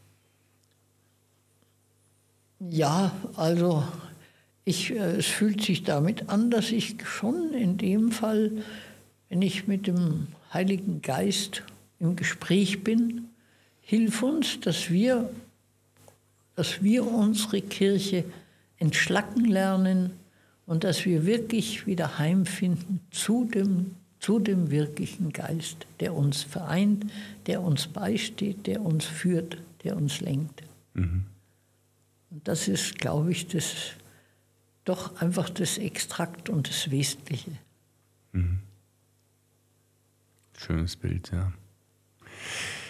Das erinnert mich ein bisschen gerade so an die Apostelbriefe von Paulus. Also da geht es ja auch so um dieses, ähm, ja, der Heilige Geist ähm, überkomme uns und, und, und lenke uns und, äh, und erleuchte uns eigentlich, mache uns sehend, ja. Ich glaube, es steht wirklich alles in den Evangelien drin. Mhm. Und gerade diese Einfachheit auch der Erklärungen, die Christus gibt. Das ist, glaube ich, das Überzeugende. Dass er mhm. einfach sagt, schaut den Seemann an, der hat in der Hand hat der Körner und verstreut die. Und das konnte jeder fassen. Und der Fischer, der einfach die Fische fängt. Und der, mir ist immer auch der Thomas so unglaublich nah, dass der sagt, ich, was soll ich denn glauben, wenn ich den nicht selber sehe und wenn ich nicht selbst. Und so haben wir doch für alle, für die Zweifler, für die Faulen, für die Fleißigen, für die Tüchtigen, für die Ablehnen, haben wir überall, glaube ich, wirklich genügend Beispiele mhm. einfach zur Einfachheit. Und dieses Einfache, dass wir wirklich den Auftrag haben, dass wir das Wesentliche von dem Glauben wieder herausbringen und, und leben können mhm. und uns danach richten können. Und dann auch wirklich die Kraft bekommen, die die Menschen brauchen. Ja. Und dass sie immer wieder natürlich äh, so vieles so vermenschlicht worden ist in all den Religionen. Und dass man da wieder das Wesentliche rausfindet. Denn überall gibt es genügend Menschen, die das ernst nehmen und die wirklich eben auch versuchen, da durch ihr Leben, durch ihr So-Sein, durch ihre Einstellung, auch durch ihre Worte, aber vor allem durch das Vorbild, dass sie, wir merken alle, weil wir alle herumreisen über die Welt und überall wie in Asien und in den asiatischen Religionen einfach das Wesentliche ist das Menschliche und ist die Menschlichkeit und ist die Nächstenliebe und ist das gegenseitige Helfen. Und auf das kommt es an. Nicht auf irgendwelche Worte und auf irgendwelche Spitzfindigkeiten. Sehr gut. Ja. Und ich finde, ich finde, weißt du, Marie, ich finde eben auch, dass ja diese Zeit, in der wir jetzt leben, dieses Zeitalter, ja gerade da auch eine große Chance birgt. Und ich glaube, wir haben sie vielleicht noch nicht wirklich gehoben, diese Chance. Nämlich, ähm, ja, mit dem Zusammenbruch der, der Monarchien in Europa ist ja, für, ist ja für die Kirchen plötzlich ein freier Raum entstanden. Ähm, weil die Kirchen ja vorher schon sehr stark staatstragend in irgendeiner Form eine starke Verbindung da war und deswegen da also es auch, auch durchaus um Macht ging auch monarchisch auch getragen. Ja und und ähm, und jetzt plötzlich fällt das weg diese Rolle fällt weg schon jetzt lange ja und ähm, aber anscheinend braucht wie du es gesagt hast dieser Tanker doch relativ viel Zeit um um irgendwie jetzt aus, dieser, aus diesem gewohnten Trott, der jetzt doch schon mindestens seit Konstantin dem Großen ähm, da ist, also dieses staatstragende, Macht, machtinstrumentarische abzuwerfen und sich wieder zurückzubesinnen auf das, was du gerade so beschrieben hast, auf diese Einfachheit dieser Botschaft, auf dieses, äh, äh, äh, auf diesen eben innersten Kern. Und da finde ich es schön, dass, dass schon deine Mutter, also das sind jetzt auch ja die Frauen in deiner Familie, weil ich weiß, ähm, der Oskar von Miller, der Ferdinand von Miller, das waren große Gestalten, aber es, ihr hattet ja auch diese Frauen in der Familie. Wir können auch vielleicht noch kurz über deine Großmutter auch reden, die eine Malerin war, was auch interessant ist. Und die Frauen waren genauso mutig und haben auf ihrem Feld eben auch Dinge gemacht geleistet. und was geleistet. Die haben nicht nur die Familien zusammengehalten, sondern eben, wie du sagst, deine Mutter, die ganz früh dabei war, diesen Begriff der Ökumene überhaupt wieder als Idee auf den Tisch zu bringen. Und auch wenn diese Idee jetzt immer noch äh, reift, noch nicht, nicht wirklich weltweit in allen sich, Herzen genau. lebt. Mhm. Ja. Willst du ein bisschen was noch über deine Großmutter erzählen? Marie Könnte, von Miller? Ja, ich könnte auch ein bisschen was über mich erzählen, ja, aber noch oh ja, gar nichts. Über, über dich haben wir noch ganz, da haben wir noch, das kommt jetzt gleich noch, genau. Wir können auch über dich jetzt einfach weiter erzählen, das finde ich auch schön. Ja, nein, ja? ich kann natürlich schon. Großmutter ist es schwierig, ich habe von ihr den Namen bekommen. Ja. Und äh, sie muss so unglaublich bescheiden und zurückhaltend an der Seite von diesem großen Energiebündel ich meinen Großvater so bezeichnen. Also er war, war sehr, nur positive Energie gelebt haben, dass ich ähm, einfach staune, auch diese Liebe zwischen zwischen ihm, dem starken, mächtigen, energievollen und dieser zarten, malenden Frau ist ja auch irgendwie fast wie ein Wunder, dass die sich kennenlernen. Mit, sie ist 17 und er ist fünf Jahre älter. Und sie lassen nicht voneinander bis zum letzten Atemzug. Mhm. Das ist schon großartig. Auch mhm. diese Verschiedenheit und dass er auf diese zarte Frau dann so stolz ist und ihr zum Beispiel nach, äh, nachdem er diese riesengroße, zwei Ausstellungen da gemacht hat für wie viele tausende Menschen, damals waren es noch nicht Millionen wahrscheinlich, aber es waren schon Tausende, dass er ihr dann dieser zarten Frau ein, ein Collier schenkt mit einem, wie nennt man denn diese Porzellanköpfe, die Isolatorenköpfe von den, von den ähm, Elektro. Elektroleitungen. Mhm. Und, und diese Isolatoren verbinden mit, mit Gold, Gold äh, ganz dünnen, feinen Goldkettchen und damit zeigt einfach, wie wichtig ihm diese Übertragung ist. Und die hängt er ihm als, als ganz kleines, hinreißend gemachtes Collier um den Hals. Ach, und das ist mhm. schon einfach ein Zeichen, wie sie miteinander gelebt haben und dass sie leider dann so plötzlich umgekommen ist in einem Autounfall, lässt ihn einfach dann so sagen, dass er, dass er sagt, jetzt hat mein Leben eigentlich aufgehört. Jetzt brauche ich keinen Saal mehr. Ja. In München war ein großer Saal, in dem er gefeiert hat. Hat auch jedes, ich weiß nicht, ob es jede Woche war oder jedes Monat, kam die ganze, seine Familie zusammen und die haben sich alle gut verstanden und es geht auch so weiter bei uns in Niederpöcking, dass auch die Familien, die dort sind, immer wieder miteinander und miteinander feiern. Und dann sagt er, jetzt brauche ich keinen Saal mehr und gar nichts mehr. Und sagt, äh, ich ziehe mich zurück. Und er wird dann ja auch 34, stirbt er also ein, nicht mal ein ganzes Jahr nach ihr.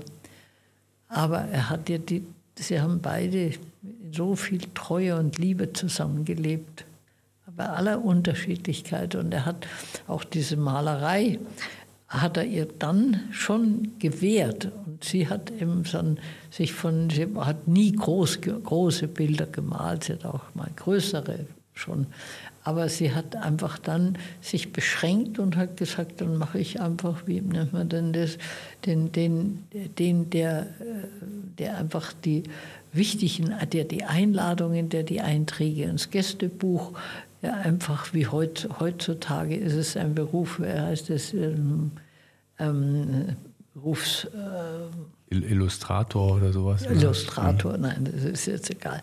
Aber mhm. da hat er, zieht sie sich zurück und hat uns damit auch ein unglaubliches Geschenk noch gemacht, dass sie jede dieser Fotografien, die auch von den Elektrizitätswerken und von den Menschen, die da kamen zu Besuch und von den Hochzeiten, dass sie die alle umrahmt und einfach in dem Fall sagt, gut, dann mache ich es einfach im Kleinen und mache das, was ich gerne mache. Und da hatte sie dann doch ihre Stafflei und hatte auch ihr, ihr Zimmer, wo sie, wo sie arbeiten konnte mhm. und sich damit auch uns weiter, weiter geoffenbart hat. Ja. Also ich habe ihren Namen bekommen ja. und muss sagen, habe eigentlich von nur eine einzige Geschichte von meinem Vater und eine von einer der Cousinen erfahren. Sonst alles nur aus ihrem Tagebuch, was ich versucht habe, in dieses Leben und in dieses äh, Buch, wo wir sie versuchen zu beschreiben, hinein, genau. hineingebracht habe. Aber nichts Persönliches ja, eigentlich. Ja. Mhm. Ist nur einfach die Bilder sind dies ja, Persönliche. Das ist so Ihr Vermächtnis sozusagen. Genau, und das für auch nochmal für die, für die Zuhörer. Es gibt ein Buch, was äh, du mit Monika Czernin, mit deiner Nichte zusammen gemacht hast, über genau. sie Ich durfte die Recherchen machen und sie hat Genau. das ist wirklich sehr schön zusammengeschrieben. Und da sind auch schöne Bilder. fällt mir das ein, Gebrauchsgrafiker. Gebrauchsgrafiker. So Das- so Gebrauchsgrafiker haben, wir das, damals. haben wir das genannt. Ja. Also sie hat sich natürlich nicht Gebrauchsgrafiker, Ja, aber ich glaube, heute aber- würde man das Grafikdesigner nennen oder sowas. genau. So, nicht? Okay.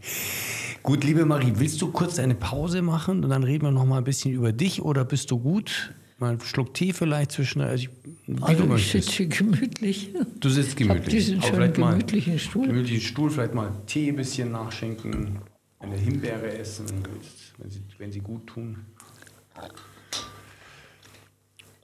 Und dann ähm, ist ja so gehaltvoll. Ich glaube, wir könnten, wir könnten zwei Tage durchsprechen, müssen uns ein bisschen beschränken. Ja, ich glaube, wie lange sitzt man? Jetzt sitzen wir so knapp zwei Stunden. Ach so. Ja, ja. Und wie lange noch? Eine halbe Stunde? oder? Wie du willst. Also das, das, das Aufnahmegerät kann, kann, also wir können. Alles das da drauf. Ja. genau. Du, dann lass uns doch noch mal einsteigen. Also ich, für mich war jetzt gerade der Faden, mich würde das jetzt noch mal interessieren, weil, weil es auch so, finde ich, ähm, bezeichnet für dich ist, für diese, was ich ja in der Einleitung gesagt habe, für diese Neugier von dir, diese Offenheit, ist, du hast das vorhin kurz gesagt, Rom, du hast es aufgesaugt. So hast du selber wörtlich Ja, gesagt. das würde ich schon sagen. Und, und ähm, wie, wie saugt man Rom auf? Wie macht man das als 20-Jährige in den 50er Jahren? Man geht in jede Kirche oder, wie, wie, wie, oder in jedes Museum oder wie funktioniert das? Ja, die Kirche ist natürlich, hm, muss ich sagen, das sage ich vielleicht später dann. Ich habe ähm, ich hab einfach Rom versucht, versucht kennenzulernen und habe es, also sagen wir mal, von mir aus verglichen mit einem prickelnden Shampoos, der einfach im Glas prickelt und, und immer wieder neu Steinbla steigen Blasen nach oben. Du kannst auch einen Tee, der schmeckt auch gut, und du kannst auch anderes trinken. Aber dieses, dieses Shampoos, der einfach immer wieder neu Energie dir zeigt. Und so habe ich mich auch bezahlt, dass ich gesagt habe, ich will einfach nicht nur sagen, ich habe in Rom gelebt und habe mir dann Kartoffelsuppe gekocht und habe hab oft Kaffee getrunken, sondern ich wollte einfach, einfach in die Geschichte eindringen. Ich wollte Menschen kennenlernen. Ich wollte das Rom und ähm, auch den Vatikan wollte ich auch von der Nähe kennenlernen. Aber leider ähm, war das das Schwierigste, weil ich das, was ich erlebt habe, auch schönes feierliche Gottesdienste und alles, eigentlich mich ähm, im Grunde nicht näher gebracht haben, sondern mich schon kritischer gemacht haben. Aber ich bin trotzdem weiterhin gern und dankbar als Christin gehe ich durch die Welt Ja. und muss sagen, was jetzt alles geschrieben wird über den jetzigen Papst, habe ich, ich verstehe auch nicht, wie das geht. Er hat ja wirklich sehr gute, sehr gute, sehr kritische, wie er was zum Beispiel der Englisch schreibt, dass ich das als junges Mädchen, ich war jung, ich habe mich auch verliebt und ich habe auch Sport gemacht und ich habe also Schöne genossen, dass ich doch dieses leider, was da unterirdisch auch im Vatikan alles jetzt so aufgedeckt wurde, dass ich das gespürt habe.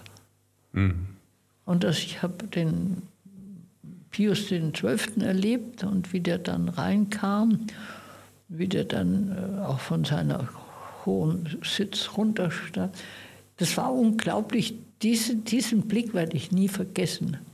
Aber ich habe einfach auch sehr hohe Kritik und sage, der liebe Gott hat uns leider vergessen, die in der, in der Kirche die richtigen Menschen, so wie den Johannes den 23., der wirklich ein tiefer Christ war, aber auch ein lebendiger Christ und der die Kirche sicher aus vor vielen, wenn er länger gelebt hätte, wenn er vielleicht auch nicht so behindert worden wäre wie der jetzige. Und das tut mir leid, dass der jetzige mit seiner Einstellung, mit seinem Mut, mit seiner Kraft, mit seinem, also für mich unglaublich richtigen und positiven Einstellung würde es ihm gelingen, die Kirche wirklich einfach so wieder uns äh, nahe zu bringen, wie sie Christus mal gedacht hat.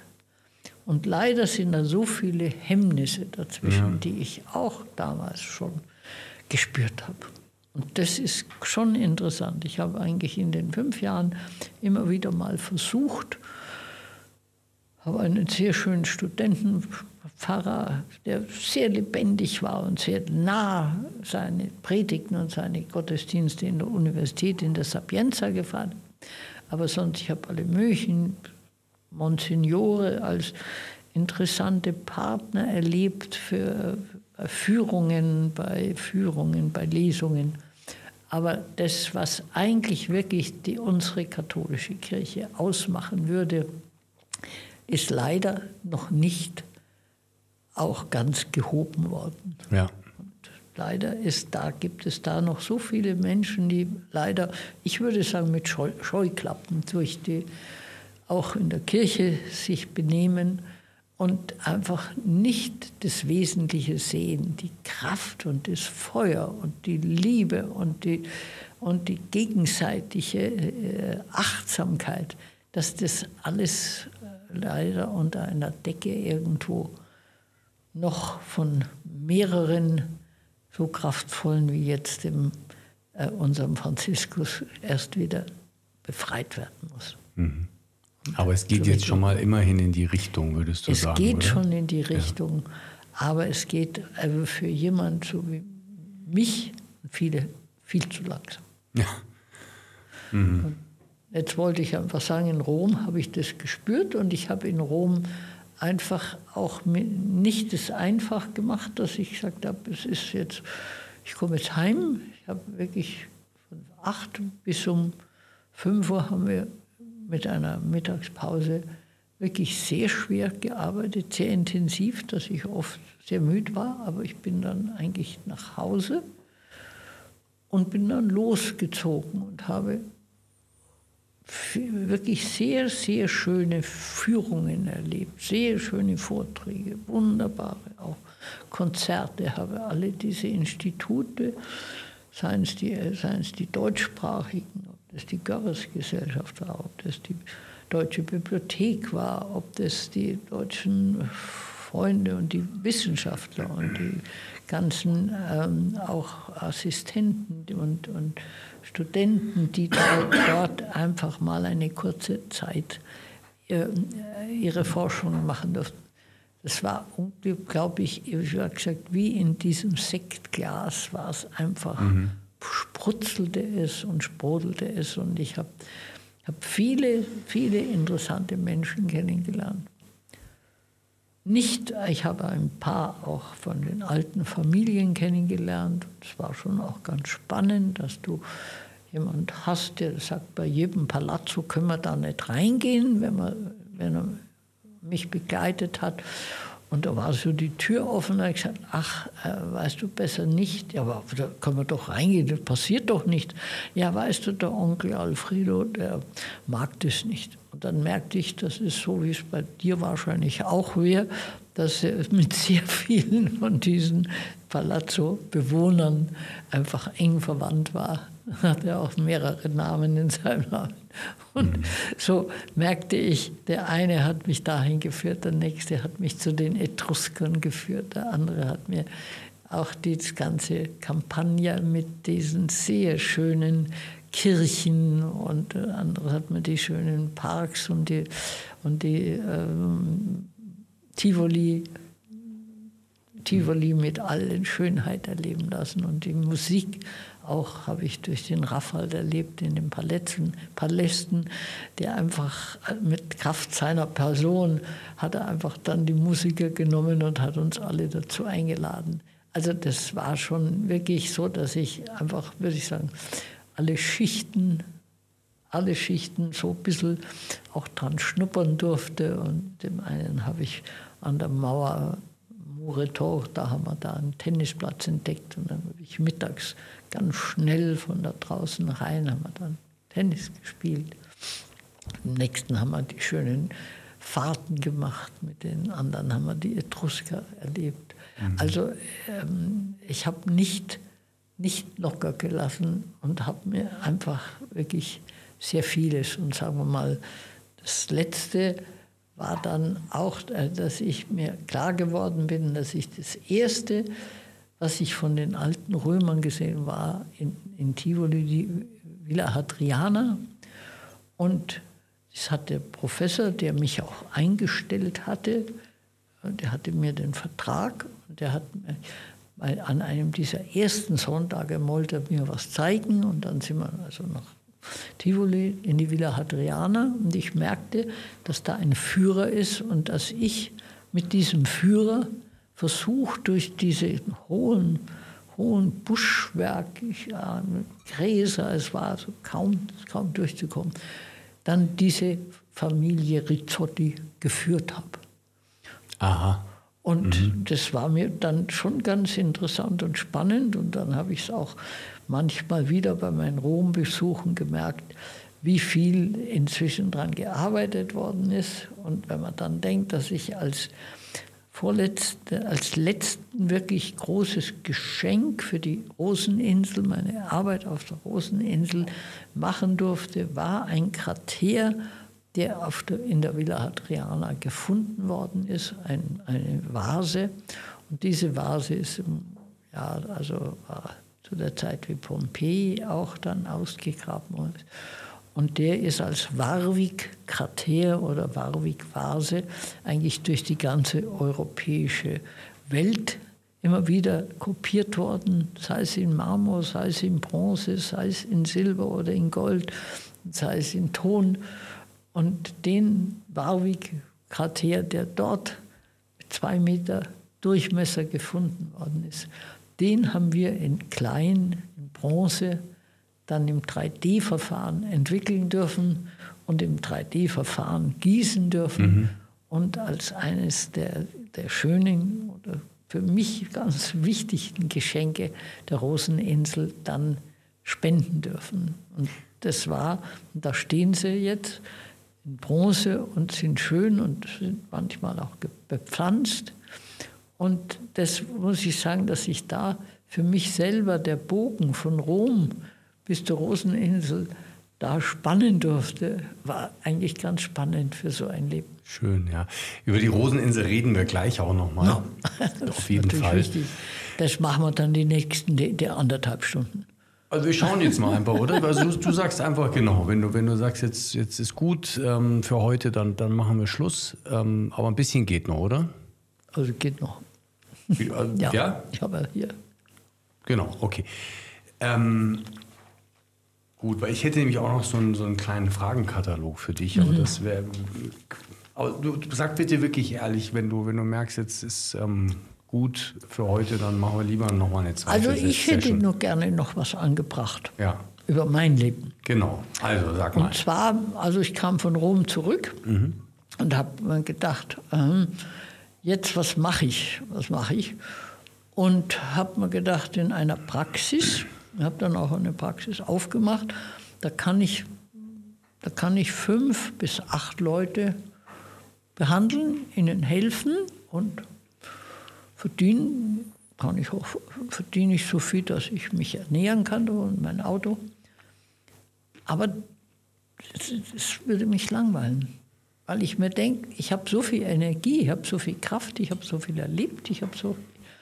Was könnte ich denn machen?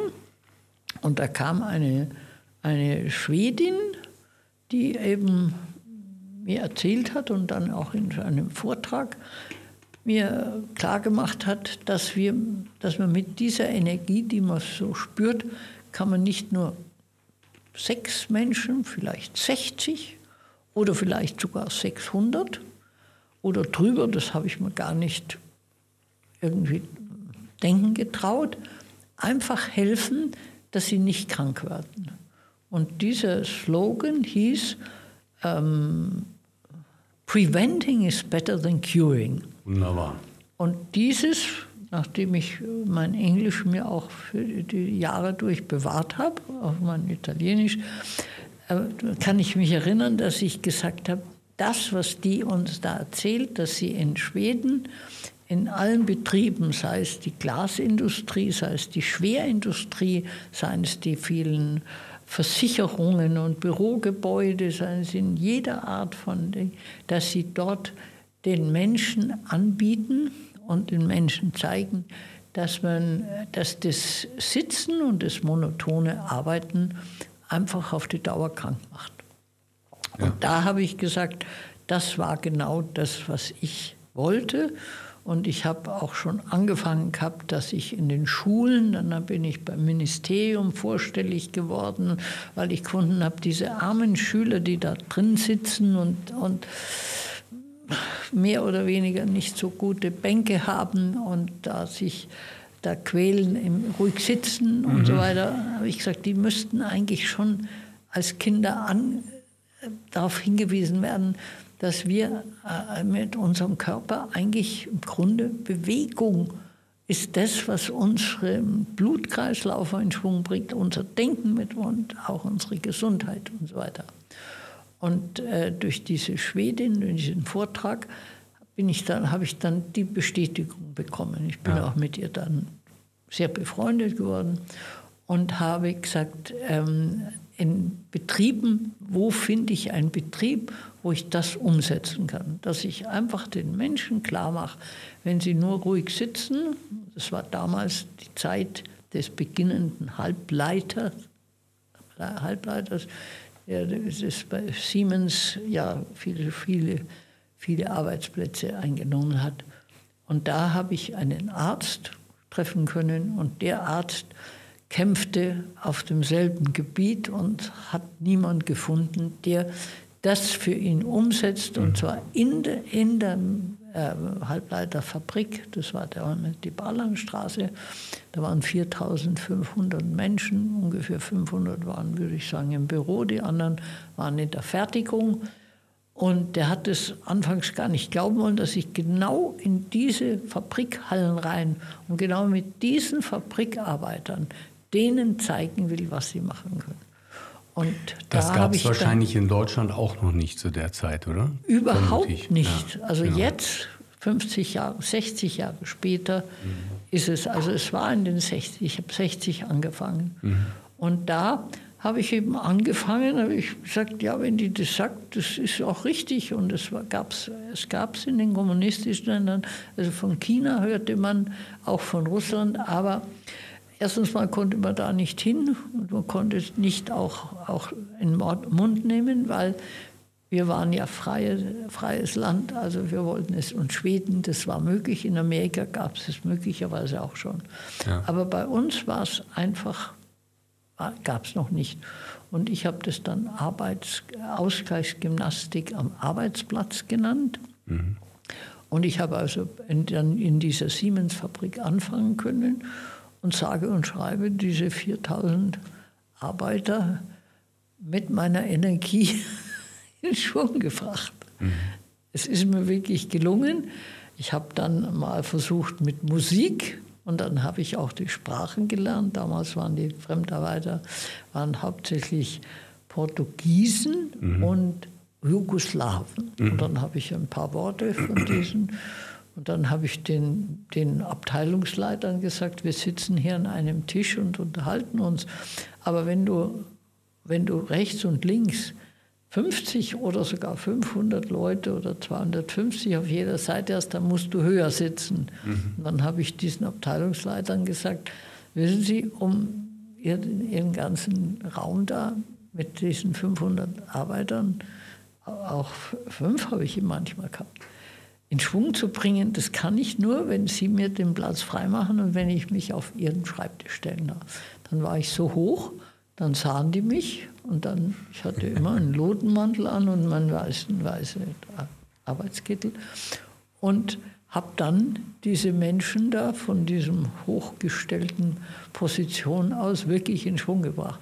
Und dadurch, dass es eben auch, ich würde sagen, viele Menschen waren, die kamen wirklich vom Land und die wurden wirklich als, als Ziegenhirten eingefangen, bekamen diese weißen Kittel an und weiße Handschuhe und mussten dann mit zwei Pinzetten mhm. zwei Haare aneinander knoten. So mhm. habe ich das bezeichnet, die erste Halbleiterarbeit.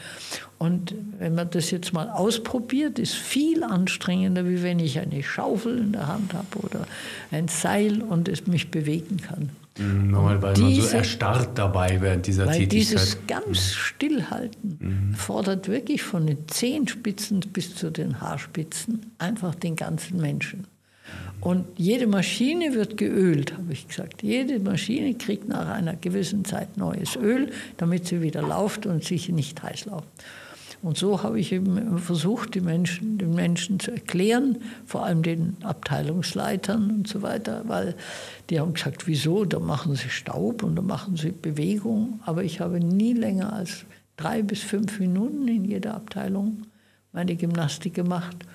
Und ich aber habe. Immerhin, das war ja schon mal. Und, äh, aber es war natürlich, ja. und das musste auch, hat nicht dann Siemens bezahlt, sondern das so. haben die Arbeiter selbst bezahlt. Ach. Und zwar war das insofern, es ist von der Verteilzeit abgegangen. Also es war interessant mhm. und sie haben das aber sehr gerne gemacht und gerade diese Ausländer, die da vom Land kamen, Für die, war das die ja. haben in ja. dem Moment, ich habe mich da hingestellt, habe in die Hände geklatscht und habe dann gesagt, so und jetzt geht's los. Und dann haben sie das halt so nachgemacht, wie ich das vorgemacht habe zeigte mal die Fotografien, ein paar habe ich noch.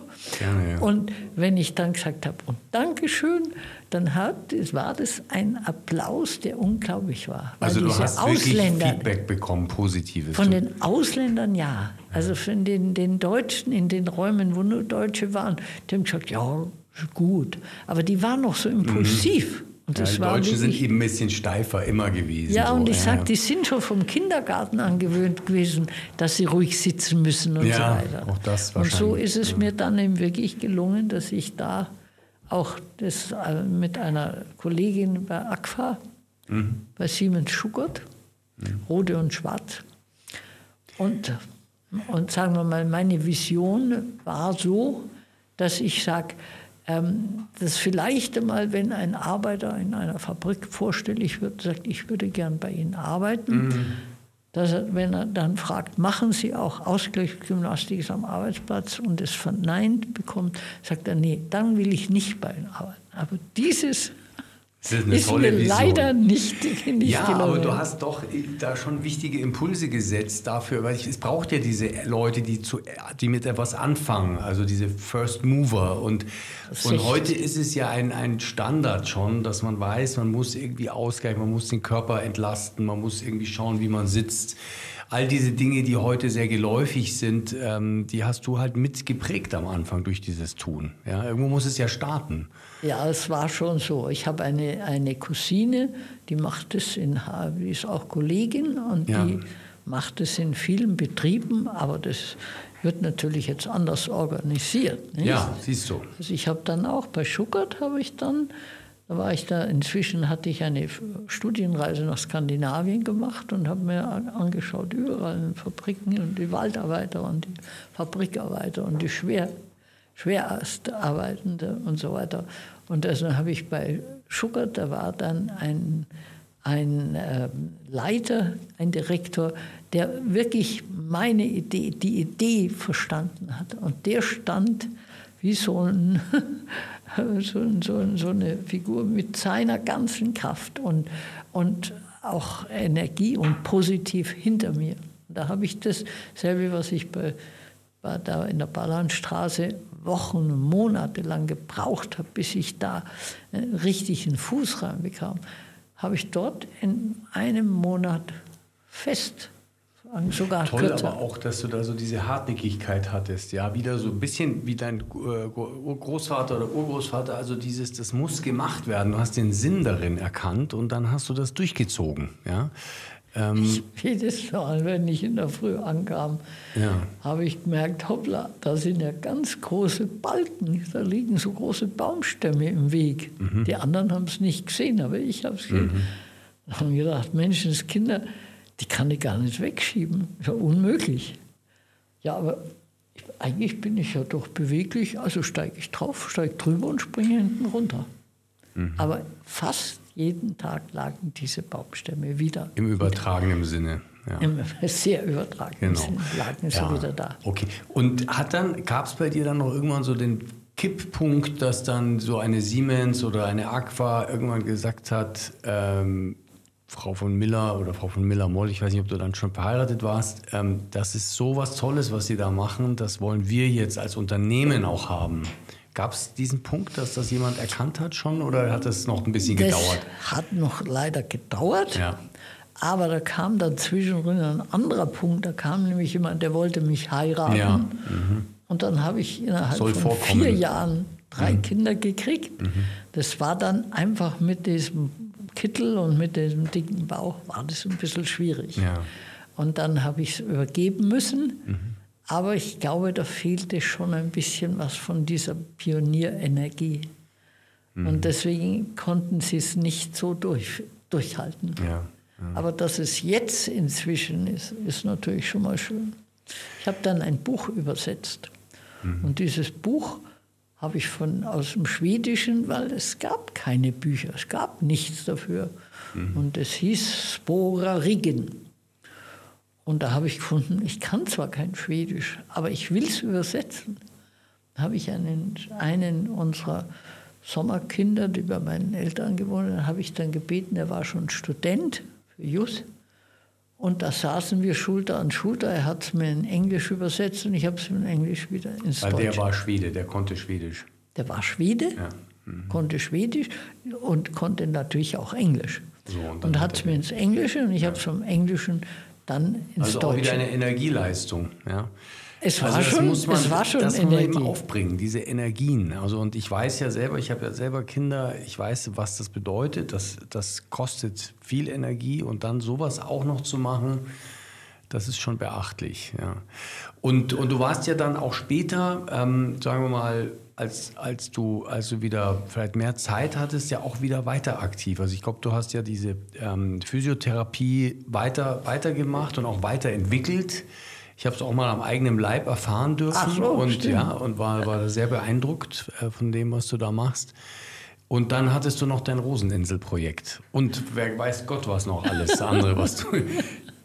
Nein, ich habe schon, weiß Gott, war schon, wenn ich jetzt mhm. das alles zusammenschreibe, was ich für Energie in dieses Haus reingepackt habe. Mhm. Das war schon auch, auch nicht ohne. Genau, das Haus am See, die sogenannte Miller Villa, glaube ich, also so heißt sie zumindest im Volksmund. Man sieht sie wie ein Wahrzeichen vom See aus leuchten. Es sticht irgendwie heraus unter allen anderen Häusern, finde ich.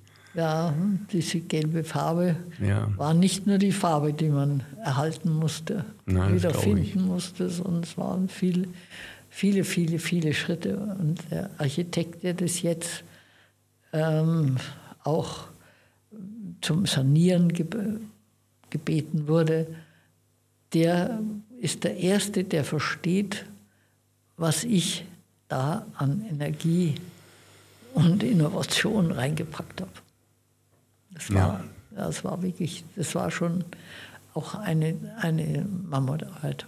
Mammutarbeit. Und gleichzeitig hast du ja dieses Haus immer in diesem Geiste offen gehalten was ich ja auch erleben durfte und wir als, als kleine Familie, dass es immer ein offenes Haus war, immer, man hat sich immer willkommen gefühlt, es war immer ein Ort der Begegnung, es war immer lebendig. Äh, wenn man und sich überlegt, auch bleiben. Ja, ja. wenn man sich, wenn man sich überlegt, wie viele so Häuser man am See, am Starnberger See sieht, die, wenn man so mit dem Boot, Boot vorbeifährt, die so, ja, so verschlossen sind, wunderschöne Häuser. Und in deinem Haus oder in eurem Haus, was ihr, was ihr da hattet als Familienhaus oder habt, ähm, war das eben immer ganz anders. War immer Leben, immer lebendig. Auch eine Leistung, diesen Geist aufrechtzuerhalten. Ja, aber wir sind mit dem Geist auf die Welt gekommen. Ja. Und wir haben ihn vorgelebt bekommen. Und das, was bei uns im Eingang steht, hat der Urgroßvater hingeschrieben. Kannst also, es auswendig? Für Freunde und für Gäste habe ich das Haus gebaut, zum Feiern froher Feste den Kindern anvertraut. Also nicht, ihr müsst da sitzen und feiern und die Türen zusperren, sondern wirklich, das war der Wahlspruch und mhm. den haben wir auch, ich glaube, schon mit der Muttermilch eingesogen. Ja, ja. Schön. So haben wir das gelebt und es macht natürlich auch ein Leben reicher und bunter mhm. und interessanter und schöner. Ja. So, das wäre jetzt so ein Punkt, wo wir sehr schön auch einen, einen Schluss machen könnten, ähm, wenn du das möchtest. Wir könnten allerdings auch weitermachen, wenn wir jetzt schon sozusagen. Also ich würde vielleicht sind. nur das abrunden, genau, dann, dass mal. ich da nochmal so eine Therapie auch zum Leben erweckt habe. Mhm. Das war, war natürlich auch, auch toll, dass meine Tochter dieses macht und wirklich mit, mit dem Internet und mit, mit den heutigen Mitteln das zum Durchbruch gebracht hat, ist auch schön. Das heißt die reflektorische Artentherapie nach Dr. Schmidt. Und das ähm, habe ich jetzt eigentlich ihr eine Zeit lang am Leben erhalten und da bin ich sehr froh, dass sie das macht. Ich habe dann gesagt, jetzt arbeite ich nicht mehr und dann kam ich auf die Roseninsel, ist jetzt 21 Jahre her und stellte fest, dass die vom König sehr schön gemacht war, aber total runtergekommen war. Und da haben wir dann eine Führung gehabt bei Regen und Novemberregen und das war gar scheußlich und haben gesagt, jetzt müssen wir uns bedanken und haben festgestellt, wir können nicht mit unserem Plastikteller Bechern und dem kleinen Prosecco da einfach nur sagen Danke, sondern da müsste man sich einsetzen. Und dieses müsste hat uns jetzt 21 Jahre beschäftigt. Ja. Und wer, sie, wer hinkommt, weiß, was es heißt, dass es da, wir haben mit der Möblierung im Außenbereich, wir haben es wieder im Bewusstwerden in dem, für alle die Menschen, die drumherum wohnen, Mhm. Wir haben wirklich einfach diese Insel sozusagen aus dem Dornröschenschlaf wieder herausgeholt. Ja. Und es hat uns viel Kraft und viel Zeit und viel Geld gekostet, aber auch sehr, sehr viel Freude gemacht. Ja. Einfach zu merken, dass man mit einfach einiger Energie und mit Einsatz wirklich, wirklich was leisten kann. Und dass jetzt einfach jeder, unser fernstes Mitglied, ist äh, in Kalifornien, in Palisades, wo der wohnt. Mitglied der, eures Vereins. Ihr habt einen Verein, Freunde der Roseninsel. Wir haben ja. einen Verein gegründet, natürlich. Mhm und haben da auch viele Mitglieder, aber wir wollten weniger viel den Mitgliedsbeitrag haben wir ganz niedergehalten, weil wir wollten vor allem mal wieder ein Bewusstsein schaffen. Ja. Und wir hoffen, dass es uns gelingt mit all dem, was wir, was wir auf die Beine bekommen haben, in, in Bronze und in Holz und in Form von blühenden Rosen und in Form von, von Pavillon und, und so weiter. Das mhm. ist und Lauben dass das weiterhin für die Menschen da ist und dass es hoffentlich auch noch mehr geöffnet wird, dass die Menschen wieder gerne hingehen und so wie alle Museen, die sich immer wieder was Neues ausdenken, dass es also nicht nur bei den Führungen bleibt, sondern dass einfach die Menschen, die im Umkreis drumherum leben, sagen, wir haben die Roseninsel und wir fahren da mal rüber und wir machen da mal spielen mit der Gitarre und setzen uns hin und freuen uns, dass es, dass sie wieder so schön ist. Ja. Dass wir also noch unser, unser Hauptziel, äh, Haupt, äh, dass wir wirklich sie nicht nur wieder hergerichtet haben, sondern auch sie lebendig in dem See mhm. die Leute empfangen, empfangen ja. darf. Also wirklich ein Platz, ein Ort für die Menschen, ähm, was ja nicht so war früher. Ganz früher war sie Ganz ja früher in, durften ja nur die, die, vom König eingeladen waren, aber genau, wir haben ja eine Art Ferieninsel ist vielleicht nicht das richtige Wort, aber ein, eine Art Sommerfrische Sommerdomizil, ein Tages eigentlich nur ein Tagesausflugsdomizil der bayerischen Fürsten und Könige ähm, und dann ist es in den 70er, 80er, 90er Jahren eigentlich in einen Dornröschenschlaf gefallen. ich glaube schon nach dem Ersten Weltkrieg. Nach dem Zweiten Weltkrieg, Nach dem, Zwei- Nach ja, dem Ersten, ersten Weltkrieg, schon. nach dem Zweiten Weltkrieg. Es wurde noch ein bisschen sporadisch genutzt da in der Zeit. Also das erinnere Von ich aus Geschichten. Familie. Ja, es gab ab und zu mal eine Party, eine Feier drauf. Und dann ging das Ganze ja an den Staat, an den Bayerischen und ist dann eigentlich da weiter in, in Aber der geblieben. Herzog Albrecht hatte etwas sehr Vernünftiges gemacht. Er hat Ja. beim Verkauf gesagt, er möchte nicht, dass, es, dass, es resta dass eine Restauration dahin kommt. Dass es restauriert wird, ja, aber dass keine Restauration und dass keine... Also Restauration, keine, kein Wirtshaus auf der Insel.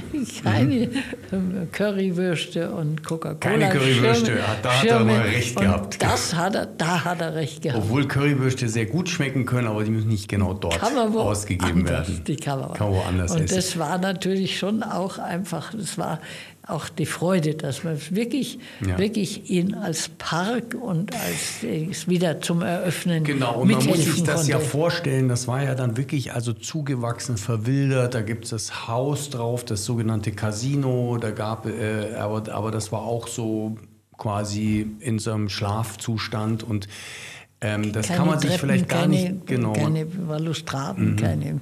Man kann sich das gar nicht vorstellen, wie wenn man das heute sieht. Es ist ein wunderschöner Park, es sind Rosenrabatten gepflanzt, es gibt, äh, du hast, ihr habt wunderschöne Bänke aufgestellt, die, die, ähm, die auch aus, aus, aus, dem, aus dem Gusseisen zum Die Teil. Schlangenwangen. Die Schlangen, meinst du? genau, die, die ja auch dein Urgroßvater ursprünglich wahrscheinlich erstmalig entwickelt hat.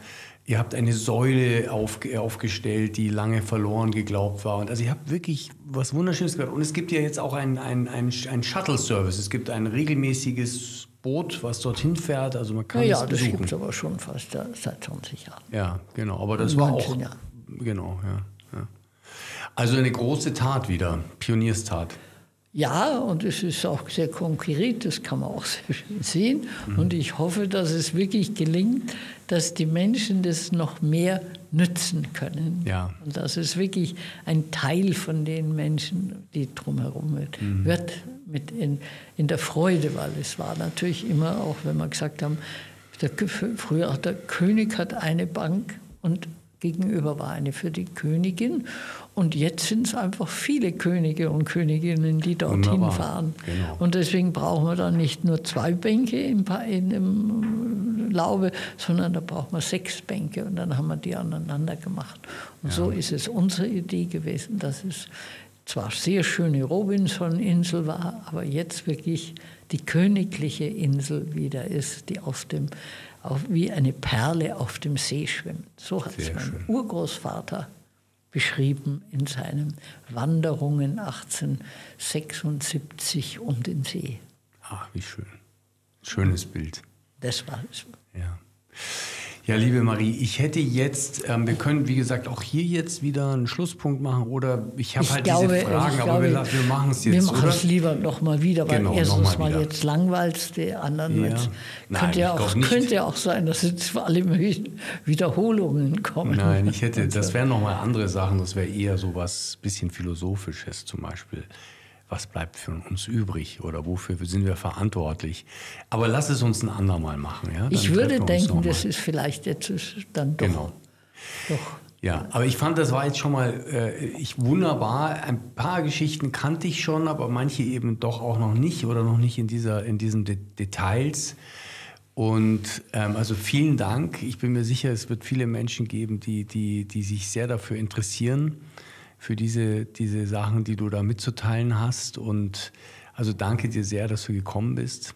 Ich hoffe, ich langweile nicht, aber es ist für mich interessant. Ich bin die dritte gewesen. Ich habe eigentlich erst, wie ich mit 16 nach Amerika gefahren bin, sagte ein Professor auf dem Schiff, wir sind ja acht Tage rübergefahren, sagte, I want to talk to you, I want to meet you. Und Ich wusste, das war also einfach nur, der wollte mal.